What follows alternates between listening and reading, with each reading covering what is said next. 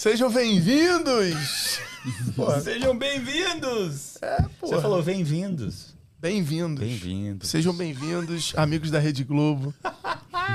Estamos A aqui para mais mais um um. jogo, mais uma final de campeonato. Perdeu ontem, hein? Ficou chateado ou não? Porra. Cara, não fiquei porque eu não ligo muito pra futebol assim, mas, porra, o primeiro gol deu um pinto, uma pingada de esperança, né? É, aquela pontinha de esperança. Deu uma vai pontinha de dar, vai esperança, dar, vai aí, dar. pô, fui no Bet Mais, botei um dinheirinho, falei, agora vai. Meu dinheiro ficou. aí, Rubinho, devolve o dinheiro aí, Rubinho.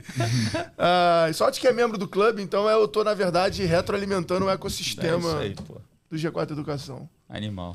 Senhoras e senhores, meu nome é Alfredo Soares, sejam bem-vindos ao Extremos, o podcast aqui que vai mergulhar nos bastidores, nas histórias de grandes empresários e grandes empreendedores e pessoas de altíssima performance. Junto comigo, como co-host desse podcast, ele, hoje o homem dos podcasts do G4, o famoso querubim, Bruno Nardon. Fala, meu filósofo. Tudo bem? meu surfista Aí, prateado, Você preferido. sabe, você sabe que esse apelido de querubim pegou, Pegou, né? e pegou, Pegou. legal. A galera na palestra vai lá falar, pô, eu assisto extremos lá, pô, querubim. É tipo uma senha, sacou? Libera um, um- um voucher de relacionamento em outro Ah, nível, em é, outro é, patamar. Tipo, tô dentro. Exatamente, Animal. faço parte. Faço parte. Pertencimento ativado. Hoje o convidado é especial, hein? O cara era jogador de futebol, meu. Não, o cara era jogador de É- futebol. É, ainda, né? Que eu vejo lá no Instagram deles, dele, os stories, o cara só marcando Ó, eu fiz uma, voleio, pes- eu fiz uma pesquisa, eu louco. fiz uma pesquisa antes daqui. Ele é jogador de futebol, É. conhecido como Cauã Raymond das finanças. Galã do mercado financeiro. É, fundador, fundador da, não sei nem falar aqui, tu tinha que estar me ajudando aqui, né? Da Da Nord. Nord Wealthman. Não. Tá no É, mas vai research. ter, não, tem o Wealth. Tem um Wealth também. Tem o Wealth também. Você não, leu, não Nord leu, Wealth. você não leu o briefing. Não, mas eu conheço ele, não preciso. E né? da Nord Research, que é uma das maiores. tu já foi sócio de uma empresa de research? Já foi. Foi. Já fui. Não sou mais, ainda bem. Bom, ele é bacharel em economia na PUC São Paulo e estudou em. Col- Aquela tua roupa, pô. Colômbia. Columbia? Columbia Business School no programa Family Health Management. Wealth. Wealth. Wealth Management. Você viu que o inglês não tá o forte dele hoje. Cara, é o sotaque de Mississippi que acaba. acaba sempre dando uma atrapalhada, algumas pessoas não, não, não conhecem. Mas, ó, antes da gente começar o episódio, porra, Breia, tamo junto. Seja muito bem-vindo. Renato Breia, Prazer na tá aqui. área hoje nos extremos. Mas antes da gente começar, tem obviamente aqueles avisos padrões que a gente sempre faz pra vocês. O primeiro deles é que você que é nosso ouvinte aqui dos extremos, não deixe de aproveitar, tá? O seu trial no G4 Skills. G4 Skills é a nossa plataforma, a nossa tecnologia que une tecnologia e conteúdo para criar a trilha customizada para o seu time, acelerar o desempenho, acelerar o conhecimento e transformar conhecimento em habilidade, gerando mais eficiência no trabalho, produtividade e resultado pro seu negócio. São mais de 25 mil colaboradores que usam hoje essa tecnologia para evoluir, para se desenvolver.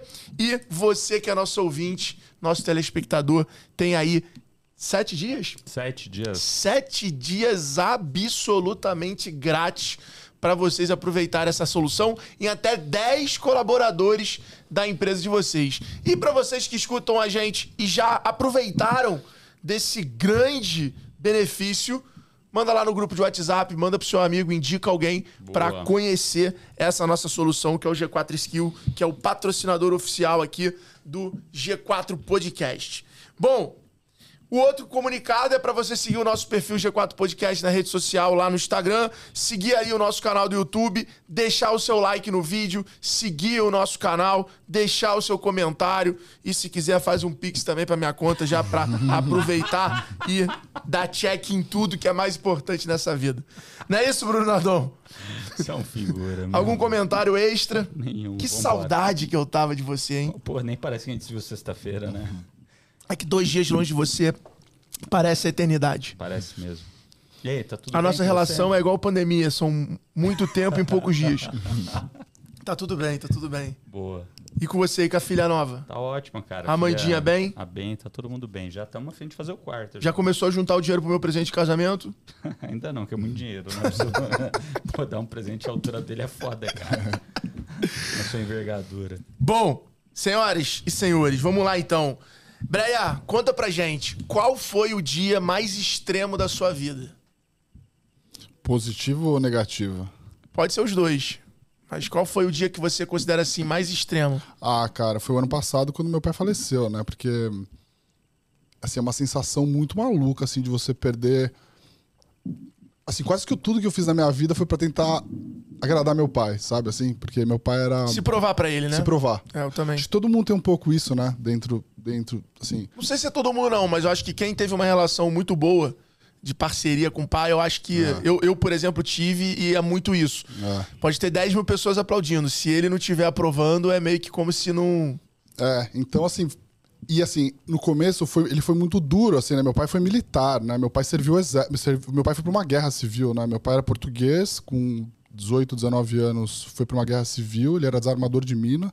Então imagina, desarmador de mina do exército português. Eu tô aqui por uma razão estatística muito baixa. Pô, né? devia sofrer muita A piada também. A né? tecnologia, imagina de desarmar minas na década de 70 na África pelo exército português, Loucura, devia ser um negócio bizarro, né? Então meu pai foge, né, do, do, de Portugal, porque o exército queria que ele ficasse, seguisse carreira e tal. Ele foge, vem pro Brasil, meu tio já tava aqui, meu tio já tinha fugido. E aí meu tio falou, meu, esquece esse negócio de ficar lutando pelos outros, vem aqui empreender, né? Então meu tio veio com 14 anos, assim, já começou a empreender com 16. Então acho que a minha vida toda foi tentando, depois que eu comecei a trabalhar no mercado financeiro e tal, foi tentando um dia meu pai falar assim, putz, tô orgulhoso de você. Acho que foi um pouco isso. E meu tio também, que também é um espelho pra mim, assim. Que animal. que é, é. E aí quando você perde, assim, teu pai, aí você fica pensando assim, putz, por que, que eu tô fazendo tudo isso? Sabe? Tipo, trabalhando, essas coisas. Tu se Então, questionou, se questionou. é. Mas aí você vai, vai criando outros propósitos na, na vida. Que idade acho- ele tinha? 74. Mas ele aproveitou demais a vida. Era aquele português barrigudo, assim, sabe? Tipo aquela barriga gigante, aquele bigode, assim. Então, acho que ele, ele aproveitou demais e foi por isso. Mas, enfim, é, acontece na vida, né? Ho- Hoje, hoje você tem que falar assim, puta, eu, eu preciso continuar fazendo o que eu faço e tentar agradar as outras pessoas que estão em volta na vida, né? Então, acho que é mais ou menos por aí. Acho que foi o dia mais extremo, sem dúvida, da minha vida. Que completou Como é que aconteceu? Como é que tu ficou sabendo? Ele já tava mal? já, já, já, já. Ah, abusou demais na vida, assim. Abusou, assim. O pai gostava de beber bastante, de comer bastante, não, não cuidava da saúde, aí foi indo. Você- 74. É, é- é muito louco esse negócio, né? Perspectiva de vida, assim. É, quando acontece uma coisa dessa com você, você começa a receber mensagem de todo mundo que gosta de você e, assim, você começa a ver que algumas pessoas não tiveram nem oportunidade de ter um pai, pra começar. Então, se meus amigos, assim, tipo, ah, puta, cara, eu nem tive pais e eu conheci seu pai, seu pai foi muito gente boa. Depois, assim, ah, perdi com 10, perdi com 15, perdi com 20, eu perdi com 37. Então, eu tive 37 anos, tipo, de um pai que foi do caralho, assim, que todo mundo gostava, entendeu? Então. É, então foi um. Mas Mas- foi, mas foi, foi uma coisa. Mas, assim, não foi do dia pra noite. Não, Já não, foi uma tava- coisa que a gente foi assim. Teve um câncer, ficou tratando, pô, foi um... E assim, o, o mais louco, eu não sei se você teve também essa, essa sensibilidade, essa, essa. Você sentiu isso também com o teu pai, que assim, quando você é muito novo, né, ele te trata quase que como é, capitão e o cabo lá, assim, né? E depois começa a virar uma coisa mais equilibrada. E depois você começa a virar quase que o pai do teu pai. É, eu tenho, a minha relação com meu pai é muito assim. É, então assim, ele começa a te olhar com outros olhos, ele te respeita mais, ele pede a tua E meu opinião. pai é um filho muito teimoso. É, então.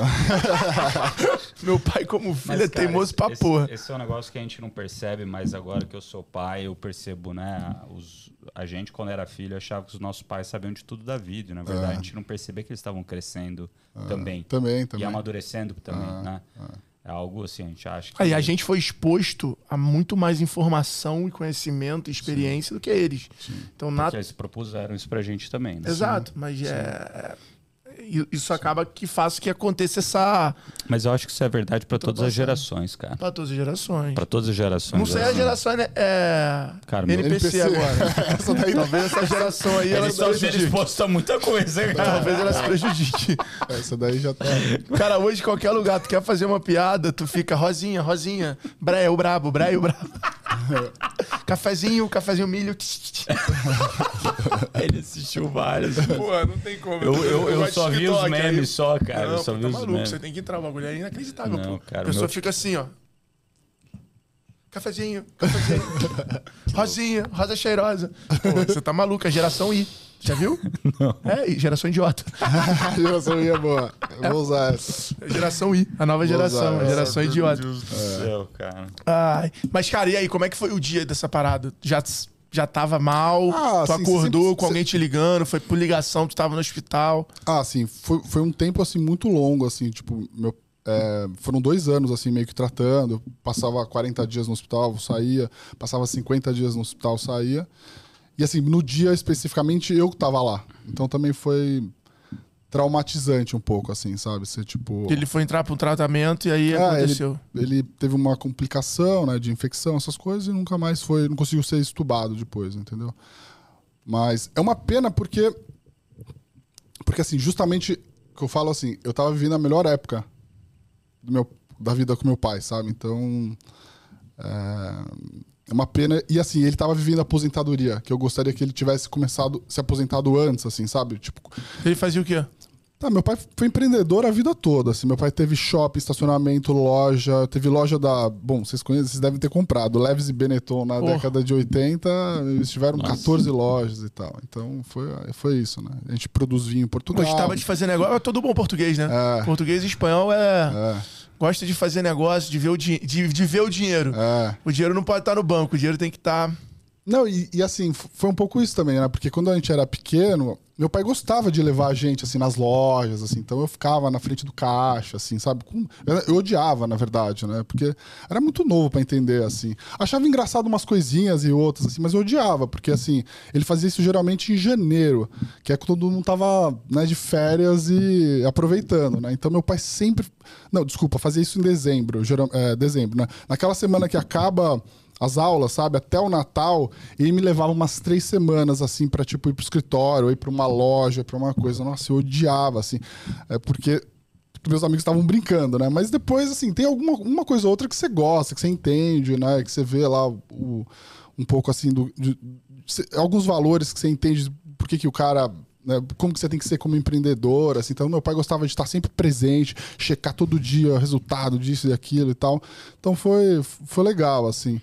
É, então, assim, acho que essa história eh, foi foi legal também depois poder empreender e ele ver que eu. é, Foi é louco isso, na verdade. O meu primeiro trabalho foi numa corretora que chamava Link. E aí é, eu tinha uma posição legal lá, fui contratado estagiário, contratado, depois estava crescendo assim, de- depois, depois de dois anos nessa empresa. O meu ex-chefe falou assim, cara, vou montar uma gestora, vem trabalhar comigo. E aí eu fui falar isso pro meu pai, né? E meu pai falou assim: não, você tá com um emprego bom, meu. Você, salário garantido e tal. Não sei o quê. Meu pai tinha pai sido, falando meu isso, pai tinha cara, sido que empreendedor a vida toda, sabe? Mas assim, acho que é um pouco aquele medo do pai, né? De tipo, Cara, sabe? meu pai comigo foi igual. É, meu, você tá, você tá numa corretora que é a maior corretora do, do Brasil, você tá bem, você tá ganhando bem e tal. Por que, que você vai empreender? Eu falei, pô, mas eu aprendi com você que você tem que né, tomar risco. Porra, eu morava na casa dos meus pais, né? Então eu falei, não tinha muito erro, né? Cara, a janela era ali, era, Era, ali, tinha era 19 naquele momento, anos, é. cara. O chefe, meu, meu ex-chefe falou, não, desculpa, 21 anos. Meu ex-chefe falou assim, cara, eu vou montar um negócio, você quer vir ser sócio comigo? Eu falei, óbvio, né? Se, Óbvio. se der Ah. errado em dois anos, eu vou pedir emprego de novo. Se não der certo, né? Só, só tem upside. É. E, cara, olhando pra história e, e- e vendo aonde a, a Nord chegou, acho que eu quero que você conte um pouquinho de como é que ela surgiu e tudo mais. Mas hoje são mais de 45 mil clientes ativos, Ah, 55 já. 55 mil clientes ativos, mais de 500 mil seguidores em redes sociais que acompanham aí as dicas é, e, e análise de mercado de vocês. 5 milhões de visualizações no YouTube.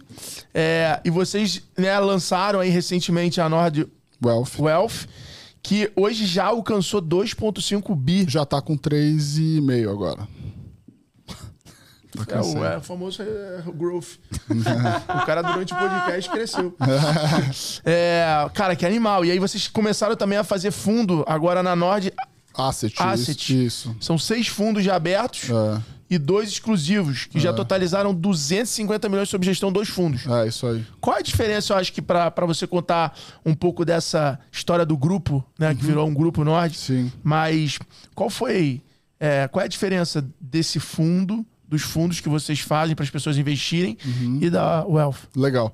Assim, a Nord, a começando pela research, né? Basicamente, as pessoas têm a possibilidade de ler os conteúdos, então assinatura, como né, vocês têm aí é, muito também no G4 a possibilidade da pessoa fazer uma trilha de conteúdos lá dentro, né? Como eu já fiz, inclusive. É, e a gente faz isso para investimentos. Então a pessoa quer investir em renda fixa, em ações, ela quer saber quais são as nossas opiniões a respeito de quais são as melhores classes de ativos para investir. Tem a Nord Research lá para ele enfim, usar todo o nosso, a nossa expertise, todos os analistas e, e tomar as decisões de investimento.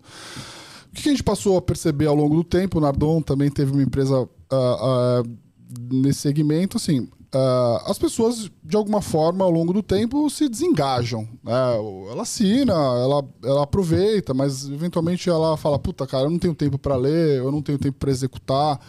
É, eu, vocês não podem cuidar do meu dinheiro ao invés de eu fazer isso sozinho? Então foi assim que a gente abriu a Nord Wealth, né? Então, assim, É a diferença do do it yourself É. and I do it for you. Exato, exato. Porque, por exemplo, tem gente que vai na academia, tem gente que baixa o aplicativo lá do, do cara da academia, o cara treina sozinho todo dia e funciona bem. Tem cara que precisa do personal trainer, Exato. né? Então a eu Wealth. preciso personal. É, eu também preciso do personal. Então a, a, a Nord. É, Preciso o- de remédio, personal e, e apoio moral.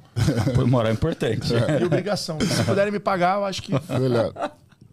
Então a gente montou a Nord Wealth justamente para essas pessoas que falaram assim, cara, eu adoro vocês, adoro o conteúdo de vocês, adoro as recomendações de vocês, só que assim, puta, eu preciso que vocês me ajudem de fato. Então eu quero mandar meu dinheiro para onde vocês é, conseguem me ajudar de fato e a gente montou essa empresa que é a Nord Wealth, que hoje aí tá com 3.5 bi E daí vocês fazem a gestão, Isso. vocês dão call ou vocês falam com o cliente e falam, ó, a gente vai fazer esse call, posso ir ou não? É, é uma gestão. Assim, é- é, não é uma gestão discricionária onde eu falo assim pro cara.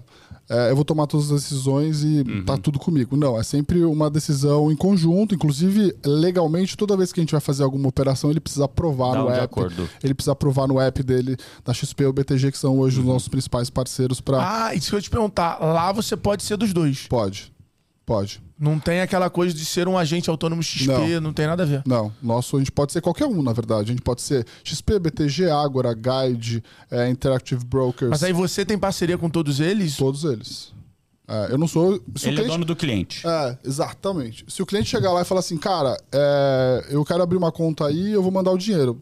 Eu falei assim, pode escolher qual que você quiser. Ah, eu gosto mais da XP, beleza. Que- Ah, não, eu gosto mais do BTG. Pra mim, tanto faz. É, Mas você é remunerado pelas instituições também. eu sou remunerado só pelo cliente. O cliente me paga e a instituição ainda devolve uma parte das comissões para o meu cliente. É, o modelo que a gente começou a trabalhar na Nord quando a gente fundou isso há três anos e meio é um modelo que chama fee-based. É, ou seja, o cliente me paga uma taxa lá que é meio por cento ao ano, por exemplo.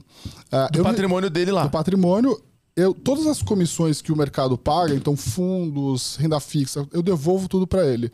O diferente do modelo de agente autônomo, que o cara sempre recebe comissão. Qual que é o problema do modelo de comissão? É que o cara não sabe quanto que ele está pagando. Não é transparente. A história da comissão, o problema maior de tudo isso, do conflito, é que você não sabe quanto você está pagando. né? E, em geral, é, por conta até desse conflito, né, o modelo de comissão, eles acabam né, sendo mais tendencioso em te oferecer aqueles produtos que mais pagam, Pagam comissão. comissão. É, que vai mudar agora. é, e provavelmente agora em janeiro vai começar a ser obrigatório você falar quanto de comissão você está pagando em todos os produtos. E eu acho que isso vai mudar muito esse meu mercado. né? Isso O vai modelo- mudar por lei. Vai. O, na verdade, isso já- Regulação. Isso já era para ter acontecido faz tempo, ou seja, é, você dizer quanto que você paga de comissão já, era- já, já deveria ser- ter sido aprovado pela CVM faz tempo. Mas tem um lobby muito grande de não aparecer Nossa, mas isso. isso é muito bom, cara. É, e vai mudar completamente esse mercado, tá? E assim, é muito louco, porque quando eu comecei a estudar para ser planejador financeiro, lá em 2015, 2016, né, eu queria, eu queria fazer um negócio que era o seguinte: eu queria fazer uma empresa de gestão de patrimônio para as pessoas do varejo, varejo de alta renda, terem a mesma forma de gestão de patrimônio que os ultramilionários, que a gente fala que são os ultra high, lá, que os clientes acima de 50 milhões, 100 milhões de reais. Isso, isso aí não, isso aí não, não era possível no Brasil até pouco tempo. Não só ali em 2020, né, a, a XP e o BTG abriram a sua arquitetura para o modelo de consultoria, que é o modelo que é o nosso. Né? Então, você olha para você olha para os Estados, Estados Unidos, olha para a Europa, o modelo de fee-based já é muito maior do que o modelo de commission. Né? Uh, aqui não, é 95% ainda é o commission, são os escritórios de assessoria e tudo mais. Então acho que esse mundo vai mudar completamente, e principalmente vai mudar agora quando ficar mais claro o quanto que as pessoas estão deixando de dinheiro na mesa aí e vai, e vai principalmente mostrar alguns exageros que provavelmente isso deve ter, deve, deve ter, ter ocorrido ao longo dos últimos anos. Então, a nossa aposta é né, de que quando isso virar agora em janeiro, vai mudar ainda mais o mercado, que é um pouco isso que a gente fez, né? A gente montou há três anos e meio atrás, a gente conseguiu captar 3 bi e meio. O pessoal já entendeu, né? É, um pouco do. É, já, pelas minhas contas aqui, tu já ganha 18 milhões por ano. é, já, já isso. É, 0,5 mais ou menos, né? De, o, que a gente fala rua médio, então é, 3 bi e meio. Fazer a conta? É, 20 milhões. Vai dar um 17, mais. 17 e pouco. Dá 35. 1% daria 35, é 1% isso. 17 É isso aí. É isso aí. Cresce. E qual que é a diferença disso ah, eu não, não respondi. Fundo. É, eu não respondi o seu final. Sua pergunta deu uma volta completa para não responder o que você perguntou, Alfredo. Não, não, Mas é assim, basicamente assim, o que, que a gente montou com a gestora? Era assim, o cara. O cara não quer assinar o conteúdo, ele não tem dinheiro para é, estar na nossa Wealth, que no começo era acima de um milhão de reais, mas ele, ele gosta de algumas estratégias da Nord. Então a gente montou um fundo de previdência que replica as estratégias Legal. da Nord. O cara fala assim: pô, eu quero ter uma previdência para o meu filho, eu quero ter uma previdência para mim. A gente replicou esse fundo. Tem um outro fundo de ações também que a gente criou. Tem um, um sócio meu, o Bruce, né? Que é sócio fundador junto comigo. Ele tem uma estratégia de ações, onde ele toca uma carteira de ações. O cara fala: meu, não tenho mais tempo para ficar comprando e vendendo as ações. Então tem um fundo, ele abre uma conta ou no BTG, na, na, no, aí no caso o, o fundo está só em alguns lugares. Está no Inter tá no C6 e tá no BTG. Então, o cara abre uma conta lá, ele consegue também investir no fundo tranquilamente, né? Se ele estiver na nossa wealth, ele consegue e daí fazer... paga performance. Ele paga a taxa de administração, um, um e-mail e, e, taxa de performance 15% do que excedeu o, o Ibovespa. Né? Então, Legal. essas estratégias todas aí tem 250 milhões, mais ou menos. Que maneiro, cara. É. E 55 mil, 55 mil pessoas ouvindo vocês é. sobre investimento, né? Eu até anotei aqui uma. Já para transformar esse episódio numa Dicas com Breia. banco Energia, Breia. O quê? Banco Energia. O que, que é Banco Energia? Banco, setor de banco. Setor de banco ou setor de energia? Ah, tá. Cara, a gente gosta. Eu gosto do setor de bancos, tá? A gente tem um, um, um call lá. A gente tinha muito BTG. A gente gostava muito de BTG, acho que agora já subiu bastante, a gente vendeu. A gente está comprando o Banco Inter, que é um banco que é um banco digital, mas está com preço de Banco do Brasil, assim. É, eu gosto. Eu prefiro, prefiro banco. Boa. O que, que tu acha do varejo na bolsa? Puta, cara, tô foríssimo, assim. Varejo, para mim, assim, na bolsa, muito, muita coisa ruim, assim. Tô fora, completamente fora. Educação. Também completamente fora. Qual é a ação, uma revelação desde 2023? Revelação? É, acho que foi Banco Inter. Foi uma, um puta case que a gente acertou e, e assim, acho que ainda tá barato. Assim, e são eles que estão fazendo agora um negócio com o time de futebol, não é?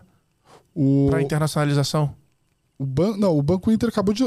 É que assim, o dono do Banco Inter, ele é também dono da MRV e eles, ele é o grande é, patrocinador do Atlético Mineiro. Ele construiu a Arena MRV lá, não sei se você viu também. Sim, sim. E. Então é um grupo que tem muitos negócios, mas eu não sei se está é, internacionalização, não. É, eu vi que o clube ia fazer com, com o time de Orlando. Ah, pode ser. Com dois times de Orlando. Cara, aproveitando o futebol, você começou tua carreira como futebol, né? É, nem comecei Jogador. minha carreira, né? Nem comecei minha carreira. Não, mas assim. como que foi? Conta essa história aí de, do futebol na tua vida, cara. Legal. Ah, cara, assim, eu joguei bola a vida inteira, né? E aí, assim, perto ali dos 16, 17 anos, eu falei, pô, agora Mas você se... jogava em algum time de base ou com os amigos? Joguei, joguei com 16 anos, eu, eu tava justamente nesse momento que era a ou vai ou racha. Então, eu fiquei em Portugal um tempo no Sporting, aí é, é, que você fica lá um tempo de experiência, o cara fala assim, vai ou não vai? Não foi. Aí fiquei no Juve, na Juventus da Javari, fiquei um tempo lá também, treinando, treinando, vai ou não vai? Não foi. Aí fiquei um tempo no Palmeiras também. E aí, assim, no Palmeiras foi, assim, a minha maior decepção, assim, porque eu realmente ali, cara, eu, eu fui, fui bem pra caramba, assim, e aí, assim, fiquei muito frustrado com a forma de decisão do clube, assim, sabe? Tipo, era uma bagunça. É, gente boa. Era antes da Leila. Ah, muito antes. Ah, pô, 16, muito antes do Paulo 17, Nobre. é. Antes do, do 20 do Paulo anos Nobre. atrás, 20 cara. anos atrás. Eu Então. que o, o Palmeiras não tava bem. É, não tava. Era a época Jair Pisserni ainda era o técnico. E aí eu falei, puta, quer saber? Meu pai também, naquele jeito dele, falar assim, cara, você quer jogar bola, você vai ter que fazer faculdade à noite. É, aí eu parei de jogar bola, ele falou, agora você vai ter que trabalhar. Era sempre assim, sabe? E aí é, eu falei, quer saber? E assim, logo que eu comecei a trabalhar no mercado financeiro, com, 16, com 18 ali, anos, cara, eu achei muito legal, assim, sabe? Pô, é, era um ambiente muito louco, assim. é, gente inteligente pra caramba. Você ficava lá, assim, alucinado, assim, vendo. E como que você caiu nisso? Como que você caiu? Ah, foi uma história, assim, meio do tipo. Ah, liguei pro meu tio falei, tio, meu pai quer que eu trabalhe. O que, que eu faço? Ele falou assim: ah, vou te arranjar uns, umas entrevistas pra você conversar. E aí eu fui lá num lugar, o cara fez uma entrevista. Eu falei, o que, que você sabe fazer? Eu falei, não sei fazer nada. Você jogar bola. É, você jogar bola. aí ele falou assim: Do tá jeito bom. que é o povo do mercado financeiro já pensou assim: vou botar esse menino pra prospectar jogador. Que é um péssimo negócio, by the way. Assim, tipo, prospectar jogador de futebol é muito difícil. É um negócio. Eu ado... meu, meu sonho de vida, um dos meus sonhos de vida era mudar a realidade de como os jogadores é, a investem. galera, é um sonho compartilhado isso aí. É, esse era um sonho meu grande. Eu tô, eu tô quebrando a cabeça pra tentar descobrir como é que eu vou fazer isso, cara, assim, porque é muito difícil, cara. O jogador, ele é cercado. Eu tenho muitos amigos que são empresários e tudo mais, grandes, de jogadores muito grandes e tal, até menores e tal. Mas o jogador, ele, ele tem um, um dom de ser cercado por gente ruim, assim, cara, que é Ah, impressionante. cantor, jogador. É. Todo mundo, Entendeu? cara, todo mundo que faz sucesso muito rápido. É porque, na verdade, você acaba se cercando de pessoas que você que deixa o seu ambiente confortável. Então são normalmente pessoas que abaixam a cabeça pra tudo que você fala. E aí no final, quando você vê, você tem um ambiente totalmente dependente de você. Então é difícil a pessoa querer bater de frente. É os puxa-saco, né? Ah, Famoso então puxa-saco. você fica ali com um ambiente que todo mundo depende de você, tá to- é- é- querendo ou não, vira uma relação de interesse. Ah, e, e nem só isso, né? A educação financeira dessa galera não vem de casa de berço, com todo respeito para a maioria deles, né? Putz, é uma galera que vem de uma condição é, difícil, desafiadora, e putz, quando começa a ganhar dinheiro, que não é tanto que nem o Neymar, mas é bastante frente à população média brasileira, putz, a pessoa des- deslumbra e acha que vai ter isso pro resto da vida. E começa a gastar como se tivesse É. pro resto da vida. E daí, na hora que seca, acaba a carreira, ou putz, começa a performar mal, o ruim acontece, né? É. Não, e ele automaticamente, depois que ele vira jogador, ele passa a cuidar de muita gente, né? Então, assim, parece que o- todo mundo virou jogador de futebol, né? Ali, praticamente, né? Todo mundo ganhou na loteria. Então ele cuida de muita gente. Ele não cuida só dele. Então, ele, e aí começa a aumentar, assim. Às vezes tem história de jogador que cuida de, tipo, 50 pessoas. E não é que o cara cuida pagando um plano de saúde. Ele cuida, assim, tipo, dando salário. Deixando a pessoa meio que sem fazer nada da vida, assim, é, sabe? Aquela coisa meio... É, Quase uma Bolsa Família. é, exato. Só que, cara, Literalmente, uma Bolsa Família. exato. Só que exato. bem mais caro. né? Só que assim, se você não dá a possibilidade do cara trabalhar e fazer coisas, assim, cara, pra você gastar. Você vê jogador ganhando 500, 1 milhão de reais, eu conheço jogador que ganha 500, 1 milhão de reais e o cara gasta 500 milhões de reais. Assim, tranquilamente. Assim, sem. Todo mês. Todo mês, assim. E E sem é, muita coisa. é, não é assim o cara compra relógio, joia e tal. O cara, assim, cara, o cara, tipo, tá cuidando, tá construindo casa pra cinco pessoas, cinco tios e tal. E assim, tem jogador que pode, cara, assim, entendeu? Pode, mas tem jogador que não pode, né? Então, é, é, assim, a educação financeira para os jogadores, assim, é um negócio. Eu, eu tenho alguns clientes que são jogadores, mas geralmente são os caras que são mais assim, é o, é o cara que já é mais pé no chão, família boa e tal, não sei o quê. Mas é difícil, cara. Esse é um mercado que eu, eu particularmente gostaria muito de poder mudar no Brasil, mas ainda não sei como fazer isso. Cara. já viu aquela série com The Rock? É, o Ballers. É, É. cara, animal essa É. série. Animal. Não sei onde que passa essa daí. Animal. Agora tá no Netflix, sabia? É, Porque tá era A Netflix. HBO. Era liberou um monte de coisa. é. Band of Brothers liberou pro, pra É. Netflix. É, é. Tinha uma loucura Liberou, isso, né? cara. Liberou. Ah, é, mas eles querem rentabilizar o dinheiro. Não, mas é isso. é, já rentabilizei o conteúdo para aquisição de clientes, agora eu vou rentabilizar vendendo o conteúdo. É, Mas não vender os novos, Vou, mas, te, cara, vou te falar uma parada. bons. Essa série The Ballers. é, É. Ballers. animal. Você vê, você fica preso nela. É. É irada. Parece Irada um livro mesmo. que eu tô lendo hoje. Comprei. Comprei. Qual é? Comprei. Pra O decorar. do né? Elon Musk. Ah, do Elon Musk. Porrada. Animal. Nossa. Bom demais. Eu achei o formato do livro muito maneiro. Bom demais, cara. É? Nossa, muito Vou bom. ler. Cara, né? é De monstro. separar em vários tópicos da vida dele ao invés de Ah, muito capítulo. bom. Muito bom, cara. Tipo, tu sabe onde você tá entrando. Tu, tu, você não quer ver É aquilo, que, você é que- pula. com, com certeza que 15 anos ele vai fazer uma continuação desse livro. Sério? Ah, De- com dos- certeza. Dos ah, é, 15. pô, é porque é por data que ele conta, né? É uma evolução da vida do cara. Tu sabe a loucura? Eu vou te mostrar uma parada aqui muito louca disso. Real, real oficial. Fala, qual que Calma, é? pô, vou te mostrar. Ah, Ô, lá. mas deixa eu aproveitar então fazer uma pergunta reversa. Eu sei que vocês estão fazendo pergunta. Aqui, ó, eu tinha feito isso aqui, ó. Ah, animal. Por um livro Um- teu? é, Autobiogra... autobio... Um, ó, dia 15 de agosto, foi muito antes dessa parada do Elon. E eu já tinha tido essa ideia no avião. Falei, cara, e se eu fizer os tópicos da minha vida e gravar vídeos de 5 minutos? Legado. Legal, E aí gostei. depois transformo o vídeo em filme e faço. Legal, gostei. Muito bom. Tu vê como eu tô antenado no futuro. Mas Não, manda mas quem, pra que- quem que vocês queriam conhecer, assim, tipo, des- desses caras, assim, tipo, muito fodas, assim? De quem? De Do- pessoas? é, empreendedor foda, assim. Quem que vocês gostariam de conhecer? assim? Ah, cara, sempre que eu tenho oportunidade, eu gosto de perguntar sobre rotina. Mas quem, quem, quem? Tipo, quem que você gostaria hoje, assim, de conhecer? Eu, sinceramente, ninguém, cara. Certeza. Cara, assim, eu acho que. Por exemplo, eu gostaria de algo estruturado sobre a vida dos caras. Tipo, esse livro do Elon Musk, é porrada. Cara, eu gosto muito de biografia.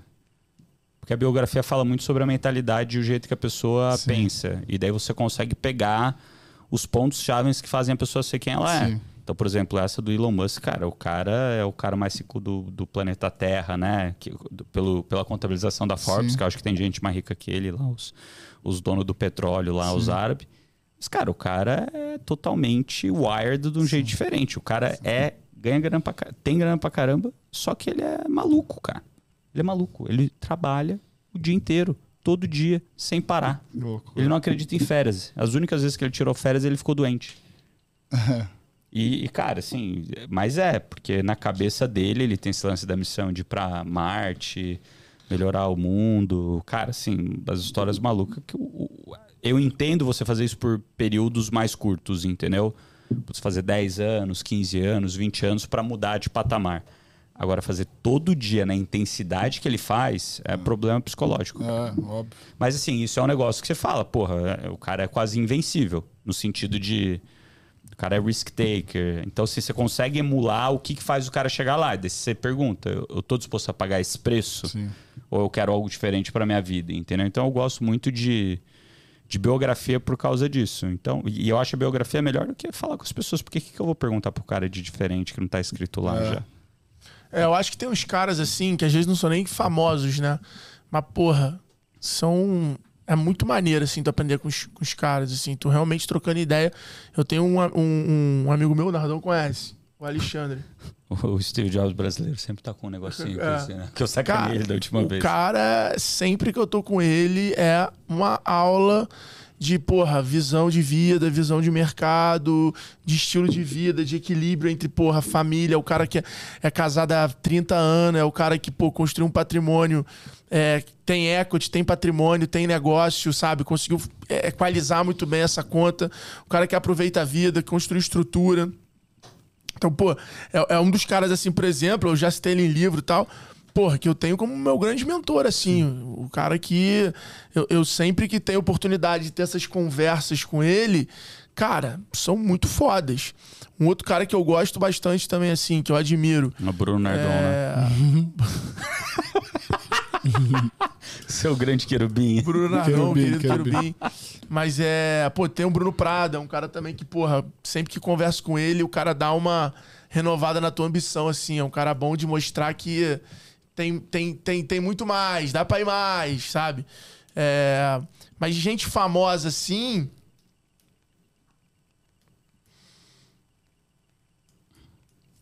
Você tem alguém? Ah, assim, eu, eu gostaria de conhecer o Buffett, assim, porque sempre foi um, um, assim, um, um, Um ídolo. um ídolo, né, para quem trabalha no mercado financeiro e tal. Não que eu já, eh, dado que ele também já escreveu muita coisa, já escreveram por ele, basicamente você vira quase que um freak de saber tudo que ele pensa e tal, todas as frases dele. Mas eu acho que seria legal, assim, shake hands, assim, sabe? Tipo, falar assim, puta. Conta umas histórias boas aí. Ele deve ser bom de. Porque assim, ele é Ah, bom de é. falar. E ele deve ser bom de contar história, entendeu? Então, assim, É. puta. Eu, eu- eu gostaria, e principalmente agora que ele tá super velhinho, né? Assim, Daqui a pouco ele vai. eu vou né? agora, ano que vem, vai ter lá a conferência anual, a gente O vai. Berkshire. É, que vai Ah. ser legal, assim. Aí eu não- nunca fui, cara. A gente vai, a gente vai fazer uma excursão. Ele, ele tem muito investidor que é isso. O cara investe por causa dele mesmo. É. né? Tipo, Cara, mas assim, é, é, depois de ler a biografia do Elon Musk, eu tô quase comprando mais ação, mesmo no all-time high da Tesla, cara. Ninguém vai bater esse cara, irmão. Ninguém bate o cara. Imagina Vou eu ler. trabalhando como eu trabalhava antigamente, ler. se eu trabalhasse agora. É uma loucura, cara. O cara é retardado mental, cara. Eu vou ler, vou ler. É, Boa- é boa real. dica. O livro é bom. O livro é bom. É bom. Chegou hoje pra mim. Vou ler. Começa a ler, cara. eu o não sou negócio tão é bom. blogueiro igual você que ganha. Ah, é? Você não ganhou? Não ganhei, comprei. Mas, mas eu, mas eu, eu ganhei, mas eu tô ouvindo aqui no meu celular, cara. Que daí eu ouço no trânsito, aqui, ó. Aqui é Eu inglês, tinha né? falado. É bom pra caramba aqui, ó. Ah, tem o. Eu ouço de vez em Não, quando. tu tá viciado e fica lendo no meio do trabalho. Isso é bom. Cara, eu queria aproveitar esse momento do podcast pra lembrar você que tá ouvindo a gente pra seguir o nosso canal G4 Podcast, deixar o seu like, deixar o seu comentário, Cinco estrelas. deixar aqui a sua avaliação desse podcast e não esquecer de também de conferir os outros episódios. Tem vários episódios com o João Adib, com o Netão do Bom Bife, que foi maravilhoso. Foi. É, quem mais? Ah, tem muito Richard gente, da cara. Aramis, cara, tem uma Muito gente. galera aí, uma turma muito legal que já passou por aqui, tem conteúdo realmente incrível. Daniel Castanho, que foi um episódio muito bacana, Joel J. Enfim, não deixe de seguir, deixar sua avaliação para que você fique por dentro de tudo que rola aqui nos extremos. E lembrar vocês também, nossos ouvintes, para aproveitar Aqui tá o QR Code na tela com 7 dias grátis do G4 Skills para vocês aí usarem durante uma semana com 10 funcionários do seu time e ver a diferença que é o seu colabora- colaborador guiado pela nossa plataforma, pela nossa tecnologia, com mais de 200 horas de conteúdo que cria uma trilha customizada para o seu time para de resolver esse abismo intelectual. E como que foi pra você essa saída né, do mercado financeiro de trabalhar pros outros pra abrir o seu negócio?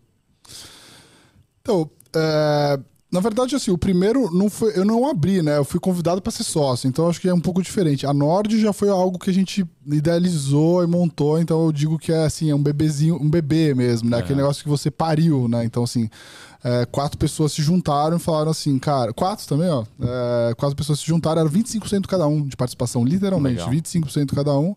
A gente teve essa conversa, né? Falei, assim, quanto que vai ser a participação de cada um? Eu falei, cara, vai ser dividido por quatro. Como é que a gente vai resolver esse negócio? Não tem como resolver, né? E porque era um negócio que não tinha assim, muito investimento, na verdade, a gente começou, cada um botou 50 mil reais é, para pagar advogado, essas coisas todas, e a gente lançou a empresa em 2018, né? É, que também foi um dia muito louco, assim, é, sobre. Né, a- a- isso foi extremo, né? Porque podia ter dado muito errado. É, o que a gente. Que a gente pensou falou assim, cara, se a gente conseguir montar uma lista de uns 10, 15 mil pessoas que vão é, ler nosso conteúdo todo santo dia, e a gente tiver um open de uns 10, 12%, eu acho que a gente consegue vender duz- 200 assinaturas para os caras que a gente vai chamar de fundadores, que vai fundear todo o nosso negócio. Porque se a gente vender 200 assinaturas no preço que a gente estava colocando, ia dar uns 800 mil reais, esse dinheiro ia ajudar a gente a fazer o negócio acontecer ao longo do tempo. Então, assim, cara, apesar de eu ter, de- apesar de eu ter sido sócio em outros negócios ao longo do tempo, eu era sócio minoritário, eu não tinha idealizado e tal. A Nord foi uma coisa que a gente idealizou, montou. Né, E, e onde agora- vocês se conheceram? na empresa antiga, né? A gente, eh, eu, eu era sócio da Empíricos, eu saí, eh, eles me procuraram e falaram, cara, a gente quer montar um negócio eh, que é também de, de conteúdo, só que com uma outra pegada e tal. E hum, eu falei, cara, tem certeza? Eu, tô- eu tava indo pra um sabático, cara. Eu falei, tem certeza? né? Era ano de Copa do Mundo. Eu falei, cara, eu vou passar sete, eh, sete meses viajando o mundo e ainda vou passar um mês na Copa do Mundo. Os caras, não, vamos, vamos montar. Eu falei, tá bom, então vamos. Aí, cara, foi, foi basicamente assim. Então, esse foi um dia, aliás, bem extremo. Assim, aquele dia que você abre o carrinho, né? Você, você- dispara o e-mail, abre o carrinho e você fala assim, cara, precisa vender 200 hoje, pelo amor de Deus. Aí você fica lá. E olhando. vendeu? Aí você fica olhando lá. Aí, tipo, vendeu, tipo, 100 e, sei lá, 160. E aí depois você fica fazendo fechamentos de carrinho, exato, né? né? E aí fechou 200. Então a gente teve 200 fundadores, que a gente falou, que são Animal. os caras que assinaram pro conteúdo inicial. Anjo, é, cliente fundador. né? Legal. Chamava fundadores. É. Eles têm clientes, esses clientes são, têm clientes até hoje. É, desses. Então ajudou a gente a montar um negócio do zero. Então foi, foi, foi uma estratégia legal, assim, que deu um fio na barriga e que foi extremo, assim, dá pra dizer, assim, né? É, da história profissional, vamos dizer. A gente sabe desse frio na barriga, né? Nos lançamentos, quando abre o carrinho, vai abrir o carrinho. Aí você fica lá A olhando. empresa inteira fica Não, vivendo e aí tem um ali. negócio, né? Porque assim, você deve, pô, você entende até melhor que eu isso. Quando o teu CNPJ é novo, é, ele não tá esquentado no, no, no, Meio de pagamento. no meio de pagamento. Daí ele fica te Aí os travando toda cinco- hora. Os cinco primeiros, cara, não passa, cara. Aí você quase tá ligando lá. Cara, assim, eu já testei. assim, Você testa com o seu cartão de crédito, você testa. Cara, naquele dia, obviamente, o gateway de pagamento vê que é um movimento estranho, ele começa a te barrar, cara. Aí você fala, meu Deus do céu, velho, isso não pode acontecer hoje. é desesperador, cara. É, mas depois, enfim, é, o negócio foi, foi crescendo, foi, foi bem legal, que deu pra gente montar outros negócios também, que, que eu acho que a gente tá, tá, tá seguindo por esse caminho, que é a Norte ser uma solução de investimento completa. Ter conteúdo, ter é, serviço, né, que é a parte de gestão de patrimônio, ter produto também, a gente tá é, virando... A gente até mu- tá mudando agora o nome, vai chamar Nord Investimentos, assim, ou seja, as pessoas podem se relacionar com a gente, com seus investimentos de várias formas. Legal, cara. E, cara, você tem um hobby de ter uma vinícola, é isso? É um hobby ou um negócio? É um negócio. É um negócio? Conta É. essa história. Como é que isso apareceu na tua vida? Na verdade, apareceu quando eu já tinha nascido. É, meu pai é de uma região de Portugal, que é na, no Douro, né? é, Que é atrás dos montes, que é uma cidade super pequenininha que chama Mursa. E meu avô, há 70 anos atrás, percebeu que aquela era uma região boa para produção de vinho, né? Porque tem altitude, tem uma série de questões climáticas que é bom para produzir o vinho. Bom, o, a região do Douro todo mundo conhece por causa do vinho do Porto, mas o Alto Douro era uma região muito boa para produção de vinho. Aí meu, meu avô comprou lá as terras e foi é, plantando. É, e, e- e, assim, tinha uma adega cooperativa na própria cidade. Que hum, a gente. A, gente não, eles, né? Eu ainda não estava nem vivo. Eles vendiam as uvas para a adega cooperativa e a adega cooperativa Fazia o fazia, o vinho. Aí assim meu avô foi comprando mais e mais terras. É, meu avô, por acaso, faleceu super cedo também, com cedo, quase a idade do meu pai, 70 e poucos anos. Eu tinha 3 anos de idade, se eu não me engano. E, e aí esse negócio ficou na família, porque é, meu, meu pai tinha três, três irmãos, né? O mais velho ficou em Portugal, o mais novo ficou em Portugal, o meu tio veio pro Brasil e meu pai veio pro Brasil. Então dois, ficaram dois e dois. Esse aqui continuou lá cuidando de todas as terras. Então ele que faz toda a parte de produção de vinho e tal. E esse meu tio, mas ele, mas ele trabalhava para a adega cooperativa e depois começou a trabalhar para outras é, empre- é, associações do vinho. Quando ele se aposentou de trabalhar para os outros, ele falou assim: "Não, agora a gente vai montar o nosso próprio vinho. Então a gente tem Legal. o nosso próprio vinho já há 20 anos, chama Monte São Sebastião. E mas é, é um negócio legal assim. Eu, eu fico me imaginando talvez mais velho fazendo mais por, por isso. Hoje, é, hoje eu faço muito pouco assim. E é da Aí você família. bebe o vinho, pelo Eu menos. bebo, aí isso eu faço bem. É bom? Isso eu faço é bem. bom, Dá né? Pô, opinião, não vai falar que é Dar super bom. opinião e beber, isso eu faço bem pra caramba. e ajuda, obviamente, né? Final sou- de ano já sabe qual é o brinde da empresa. Pois é. E então, assim, eu, eu- meu, meu pai também é, despertou muito isso na gente, então eu passava minhas férias de julho, eu passava em Portugal. Assim. É, passava lá, adorava participar. E hoje eu, eu vou uma, duas vezes por ano, eu vou, vou lá porque eu gosto. Assim, eu E gosto quando você vai pra lá, você muda o sotaque pro português de Portugal ou você fala normal? Cara, assim, é só muda um pouco a entonação, assim, sabe? Porque eu. assim, o pessoal entende bem, né? O, portu- o- assim, vocês provavelmente não entenderam o que os meus primos falam, assim, porque é um, é um português bem pesado do norte, assim. O português para falar é só cerrar os dentes assim e começar a falar. Ó, se você seguir, ó, tá indo? Aham, Se você falar assim, parece que você tá falando português, porque eles não abrem a boca. entendi. Então é mais difícil de você entender. né? E a região do lado do norte, cara, é difícil pra caramba de entender. Mas eu falo normal, assim. Não, não. É, essa, essa Filho do querubim. acredito que eu não vi. Tu é muito bonito, muito rico. O cara tá falando sotaque Sotaque nordestino agora. Eu errei os dentes aqui, mano. Ai, ai. Tá vendo porque o meu inglês às vezes sai com sotaque de Mississippi? É, Por isso. Não tem jeito. é, mas é um negócio assim, da família, que hoje tá com meu tio. Meu, meu pai ajudava. Meu pai tinha uma importadora no Brasil, meu tio cuidava da produção.